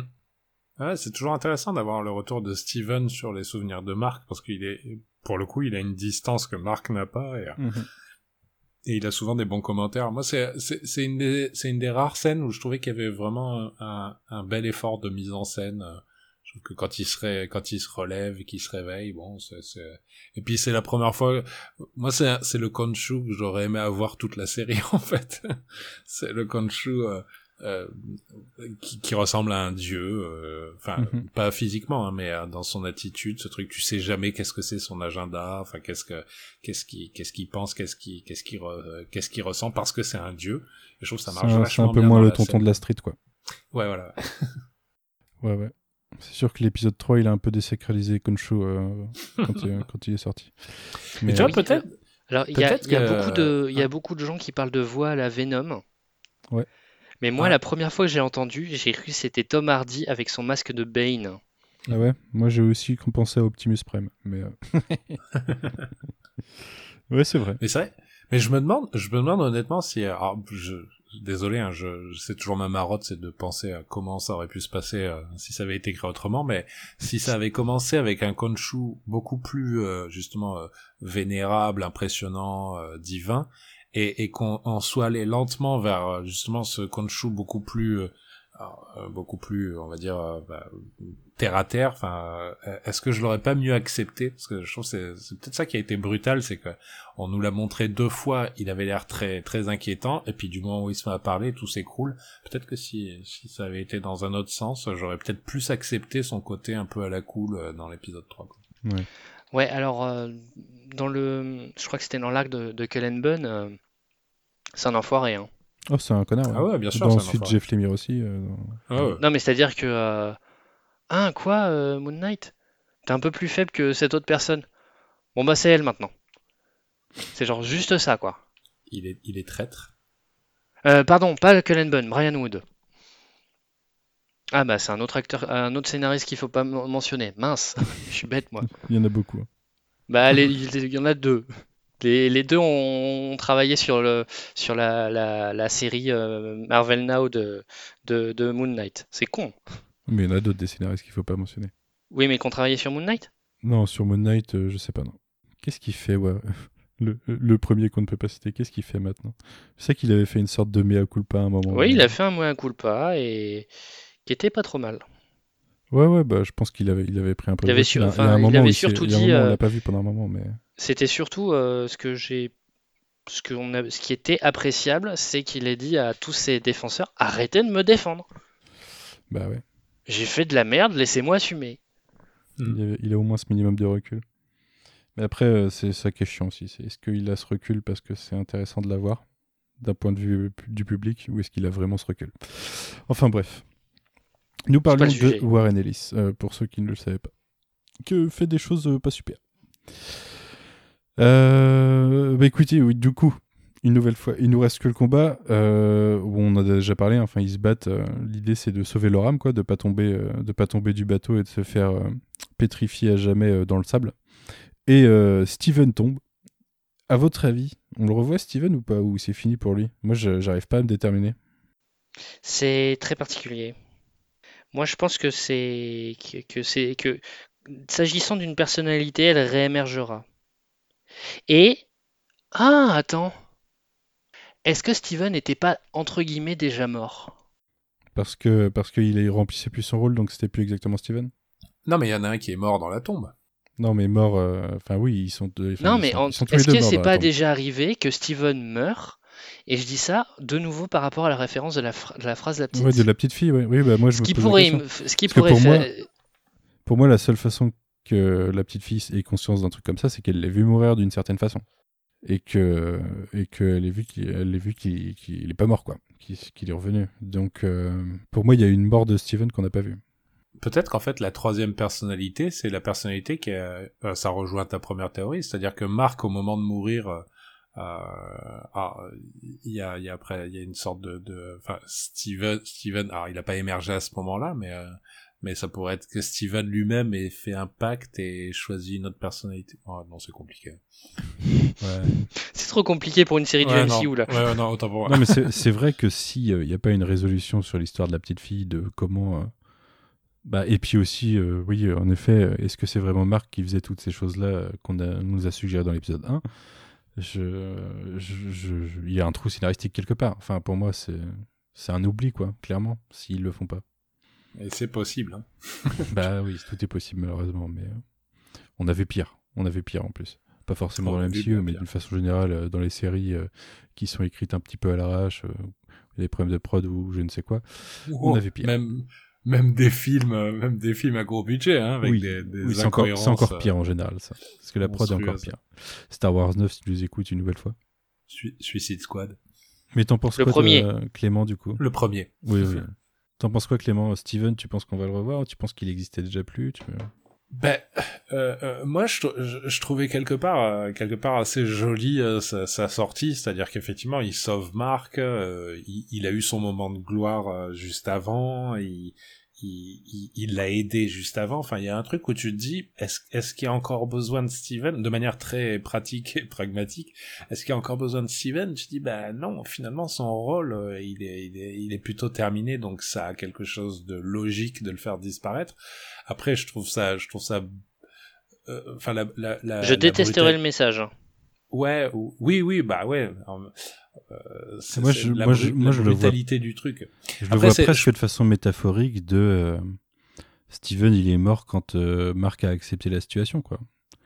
Parce Ouais, qu'en bah, fait, ça. je trouve ça ça, ouais. étrange que ça soit le côté lumineux qui meurt qui fasse qu'il se retrouve au paradis. C'est, euh, il trouve son équilibre quand, euh, quand Steven meurt, alors que lui, c'est le côté plus sombre, on va dire, euh, à la base, théoriquement, c'est le côté plus sombre de l'histoire, même plus que théoriquement, pratiquement. Et, euh, et il s'équilibre quand Steven disparaît. Moi, j'ai plutôt l'impression qu'il trou- il trouve son équilibre intérieur, en fait, parce qu'il a accepté. Donc, est-ce que la mort de Steven n'est pas juste métaphorique de, de toute façon effet, mais là, dans, dans cet univers, si elle est métaphorique, elle est réelle. c'est ça qui est le, c'est le paradoxe, quoi. C'est, si elle est métaphorique, oui, mais ça veut dire que Steven, il est vraiment, enfin, il Ouais. est mort et qu'on le reverra pas. Après, moi, je pense qu'il y a tout le truc, euh, euh, moi, je- je- j'aurais été dans ton sens, mais il y a tout le truc des âmes qui, qui sont en train de se casser la gueule là et qui, et que Oui, c'est probablement, vrai que c'est des avoir âmes en théorie, donc. euh, ouais. Ouais, il va, il va sûrement y avoir un moment où ils vont arriver à libérer les âmes de cet endroit pour qu'elles partent soit vers l'au-delà, soit, enfin, et, et que Steven pourra être récupéré. Enfin, je pense qu'ils vont, à mon avis, ils, ils vont vouloir le sauver, même si moi j'aurais préféré effectivement. Alors, effectivement, il aurait fallu peut-être le, beaucoup de choses le le tourner autrement. aussi. Mais, euh, ouais, moi je, je- j'aurais, j'aurais préféré qu'il, que ça soit sa sortie à ce moment-là. Mais à mon avis, non, j'y crois pas. Venant de Marvel, à mon avis, ils vont, ils vont le, ils vont le ramener quoi. Il peut juste être libéré par un dieu en remerciement à un moment. Oui, ce genre de truc comme ça. Une Ouais. résolution facile. Mais techni- techniquement, le- la disparition de Stevens fait que Mark est plus sain. Il a pu. Bah, après- euh, c'est c'est pas c'est pas vraiment aussi évident le côté parce que vrai, là quand on parle on dirait que c'est un petit peu comme quand Adam Warlock il se débarrasse de, de son côté euh, lumineux et de son côté euh, et de son côté sombre. Mais là c'était plus c'était c'était des personnages enfin chaque chaque alter chaque personnalité avait avait ses défauts ses ses, ses, Ouais. ses Ouais, qualités ce genre de choses. C'est pas si évident. Effectivement il est plus il est plus euh, gentil on va dire mais mais la scission entre les personnalités était pas basée sur la moralité du personnage, plus sur euh, sur sa psychologie et son caractère justement. D'ailleurs, on n'a pas trop parlé, mais j'étais un peu étonné que sa double personnalité, en fait, elle, elle- est euh, là dès qu'il est gamin, quoi. Je pensais que c'était un truc qui était arrivé par le trauma plus tard. Le fait que ça soit ancré dans sa jeunesse, j'ai trouvé ça intéressant, je m'y attendais pas. C'est le trauma de la mort de son frère qui est. Mm. Oui, c'est ça, c'est c'est la scène d'après où on le voit. Bah, Euh, non, je suis pas sûr euh, que ce la soit le trauma de la, mère- de mort de son frère. Je pense que c'est plus le trauma de sa mère qui le tape. Hein. Ouais, ouais, ouais. C'est le fait d'avoir vécu cette, euh, cette enfance euh, suite à la mort de son frère. D'ailleurs, euh, on en a pas, on l'a pas dit, mais euh, son frère est mort à cause de lui, de, de son point de vue. Et euh, là, Steven meurt à cause de lui, de son point de vue. Clairement, il, est, il essaye de le sauver, il tombe et il meurt, il meurt comme ça. Euh, le, le- le- la responsabilité morale sur, euh, sur Mark, euh, il va mal le vivre, je pense, même s'il est dans son champ au paradis. là. Bah, J'espère qu'il va pas revenir en arrière à ce moment-là, ce serait dommage. Bah, faut, il va pas passer un épisode au paradis, je pense pas. Ah non. Ça serait bizarre. non. Bah non, faut une résolution quand même. Bah ouais. Non, il va revenir, c'est sûr, d'une façon ou d'une autre. À quoi va ressembler son corps? Bah ouais, ça peut être tout simplement les dieux libèrent Khonshu, Khonshu ressuscite Mark, et puis euh, c'est reparti. Aussi con que ça. Et ça Ouais. prend 5 minutes. Et, et- et vous croyez qu'ils vont ils vont s'envoyer des, des des charges d'énergie euh, Oh non. liées à là? Non, il va y avoir un truc genre on peut pas intervenir, euh, du coup c'est toi qui interviens, tu vois. Ouais, genre les deux champions, vous allez vous battre devant nous pour savoir qui. euh. Ouais. Ah non, j'espère temps- j'espère pas le combat euh, à, à base de la canne qui jette des trucs violets contre Moon Knight, quoi.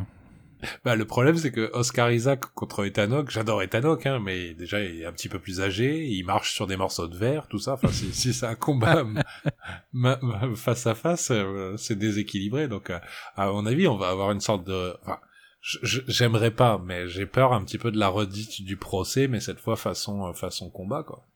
Ouais. Moi, j'espère pas quand même. J'espère que ce sera plus. euh, qu'il y aura plus de parlotte que d'action en fait. Ah, le problème, c'est que là, on sort quand même de deux épisodes, où- enfin, de, de un épisode où il s'est où ça a été très parlotte, je pense qu'ils vont mais repartir sur c'était le meilleur épisode. Donc laisse-moi espérer un petit peu. Franchement, c'est ce qu'ils ils arrivent à écrire le mieux, quoi. Le côté émotion, dialogue, quoi. Le côté, euh, le côté. Oui, euh, sauf, que le dernier, sauf que les derniers épisodes, c'est ce qu'ils arrivent à le moins Ouais, bien à écrire. ouais, ouais. Mais on l'a dit, c'est, c'est- c'est- ils- ils ont, ils ont pas les, les qualités euh, des équipes classiques. euh, Ils peuvent ne pas Non, avoir les défauts des équipes classiques. C'est vrai. Mais tu sais, je, je, je, je fais le, le, la citation de Mao, c'est je, j'ai- j'espère le meilleur, mais je me prépare au pire. Tu veux dire que tu fais tienne euh, la devise de, MJ. de MJ dans No Way Home C'est- ah ouais, c'est c'est vrai? Bah, c'est Ah, mais oui, c'est vrai. ouais. Attends-toi à être déçu, comme ça tu le seras pas. Ils ont même réussi à, à défoncer les, les, les citations de Mao, ce film est terrible, quoi. Sois pas trop pessimiste, je me suis fait engueuler par Queen euh, dimanche parce que j'étais trop pessimiste. Bah, c'était plus politiquement aussi. Donc, euh, s'il y avait- il y avait Comment une- ça, je t'ai engueulé?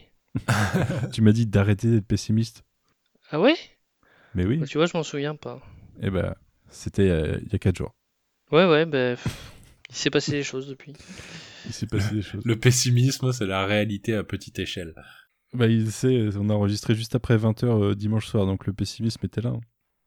tu on pouvait pas gagner. On n'a pas perdu totalement, mais on n'a pas gagné non plus. Enfin bref. Arrêtons de parler de politique dans les podcasts, il paraît que, il paraît que c'est pas bien. C'est c'est faux en fait, le... j'en ai, j'en ai... Au contraire. Euh, Est-ce que vous aviez quelque chose à rajouter sur cet épisode? Oh non. Non? Non, pas sur le... non. Du coup, toi, t'es plutôt optimiste, Queen, ou pas pour le dernier? Ah non, j'ai a- peur. Ouais, ouais. J'ai peur parce que jusqu'ici, j'ai trouvé ça plutôt sympa, avec ses défauts, mais sympathique. Euh, non, là, j'ai peur que ce soit trop expédié et, et qu'on ait mille et une questions sans réponse. Ou que ce- Après, euh, il y a ça aussi que je me dis, c'est euh, souvent l'explication la plus simple et la bonne. Mhm. Mais euh, j'ai moyennement envie quand même. Mais c'est vrai que c'est peut-être plus dur pour toi qu'à apprécier euh, totalement la série jusque-là. Enfin, quasiment totalement, même si t'as as relevé des défauts, dans ton appréciation générale, t'es es plutôt contente, quoi. Oui, oui, oui. Donc, oui, euh, ouais, ouais, tu peux avoir plus peur que nous, qui étions déçus déjà dès le premier épisode. Euh, on a eu un bon épisode là, mais euh, la chute sera moins, moins dure quand même, je pense. Mais euh, Non, moi, j'ai envie d'être optimiste, que- en fait. Non, mais après, c'est pas non plus. Enfin, on, on a eu meilleur hein, quand même. hein. Mhm. Et il y a des choses. Enfin, on a eu meilleur d'une part euh, sur le plan qualitatif, et euh, il y a aussi des choses qui m'ont beaucoup plus plu. Mhm. Euh, moi, je, je reste. euh, euh, pour l'instant, euh, dans mon cœur, euh, Falcon et Winter Soldier restent indétrônables. Ok. Comme Quentin. Ouais, Quentin, c'est pareil, je crois. Alors que Loki et Vendavision, c'est quand même mieux que Falcon Winter Soldier, non? Mais tellement Ah non, non, non, non, non, non, non. Vendavision, passé le troisième épisode, tout part à volo. Mais non, Ah. mais non, mais non, t'as oublié des choses. Et, et Loki, euh, pour moi, l'épisode 3 euh, reste une faute euh, impardonnable. Ah, t'es dur. T'es- Je, je comprends pas comment tu peux être dur avec, euh, avec ces séries et aussi euh, coulante avec euh, Moon Knight. Mais pas parce je- que Moon Knight ne m'a rien vendu, ne m'a rien fait miroiter, alors que Loki et Vendavision, si. Mais c'est comme. Je, serais assez. euh, J'ai vraiment hâte qu'un jour on revienne sur certains anciens films et, que, et de parler de Doctor Strange avec Aurélien qui déteste le film. Parce que moi, j'aime beaucoup Doctor Strange et quand je le vois défendre des trucs euh, comme Moon Knight avec euh, une ardeur fervente la semaine, enfin, il y a deux semaines, je suis super curieux d'avoir son avis sur Doctor Strange parce que. C'est vrai, j'ai vu qu'il avait fait son classement des pires films MCU, il y a Doctor Strange Ouais, dedans, quoi. ouais. Alors, alors que, putain, il y en a un paquet des pas bons quand même qui, qui, qui passent au-dessus de Doctor Strange. quoi. Je suis quand même content parce que dans YMCU, on a quand même pas mal d'avis différents sur l'ensemble du MCU. Je- ça permet de discuter. On, on s'est bien trouvé, je suis content. Eh ben, écoutez, euh, donc ouais, je le disais, moi je vais, enfin, j'ai décidé d'être optimiste pour le dernier. Je me dis que ils peuvent, euh, même si euh, tout sera pas parfait, il y a, quand même suffisamment de trucs qu'ils peuvent explorer potentiellement pour que, au moins, ils foirent pas tout normalement. Mais euh, ouais, je vais, rester optimiste. On aura la réponse d'ici la semaine prochaine. Normalement, on, enchaînera probablement sur un podcast euh, sur le final. Je sais pas si on... parce que tout le monde pourra pas voir euh, dès le premier jour Doctor Strange, donc peut-être qu'on va attendre une semaine pour le faire. En attendant, je vous souhaite une bonne semaine. À moi, la Euh, semaine je prochaine, c'est priorité à Strange. Ouais, bah moi je vois les deux le même jour de toute façon. Donc, euh, mais euh, pour l'enregistrement, je pense qu'il y aura pas assez de monde qui l'auront vu dès le jeudi. Donc on le fera peut-être le- la semaine d'après. Mais on se redit ça de toute façon. Faut qu'on faut qu'on on voit qui est dispo et chaud pour les deux et puis et puis on s'organise ça. Mais je vous souhaite une bonne semaine en attendant euh, des bonnes spéculations, un bon visionnage de, du dernier épisode et, euh, et de Strange avant qu'on se, avant qu'on se retrouve. Et puis euh, à bientôt, salut Bye tout le monde. Bye bye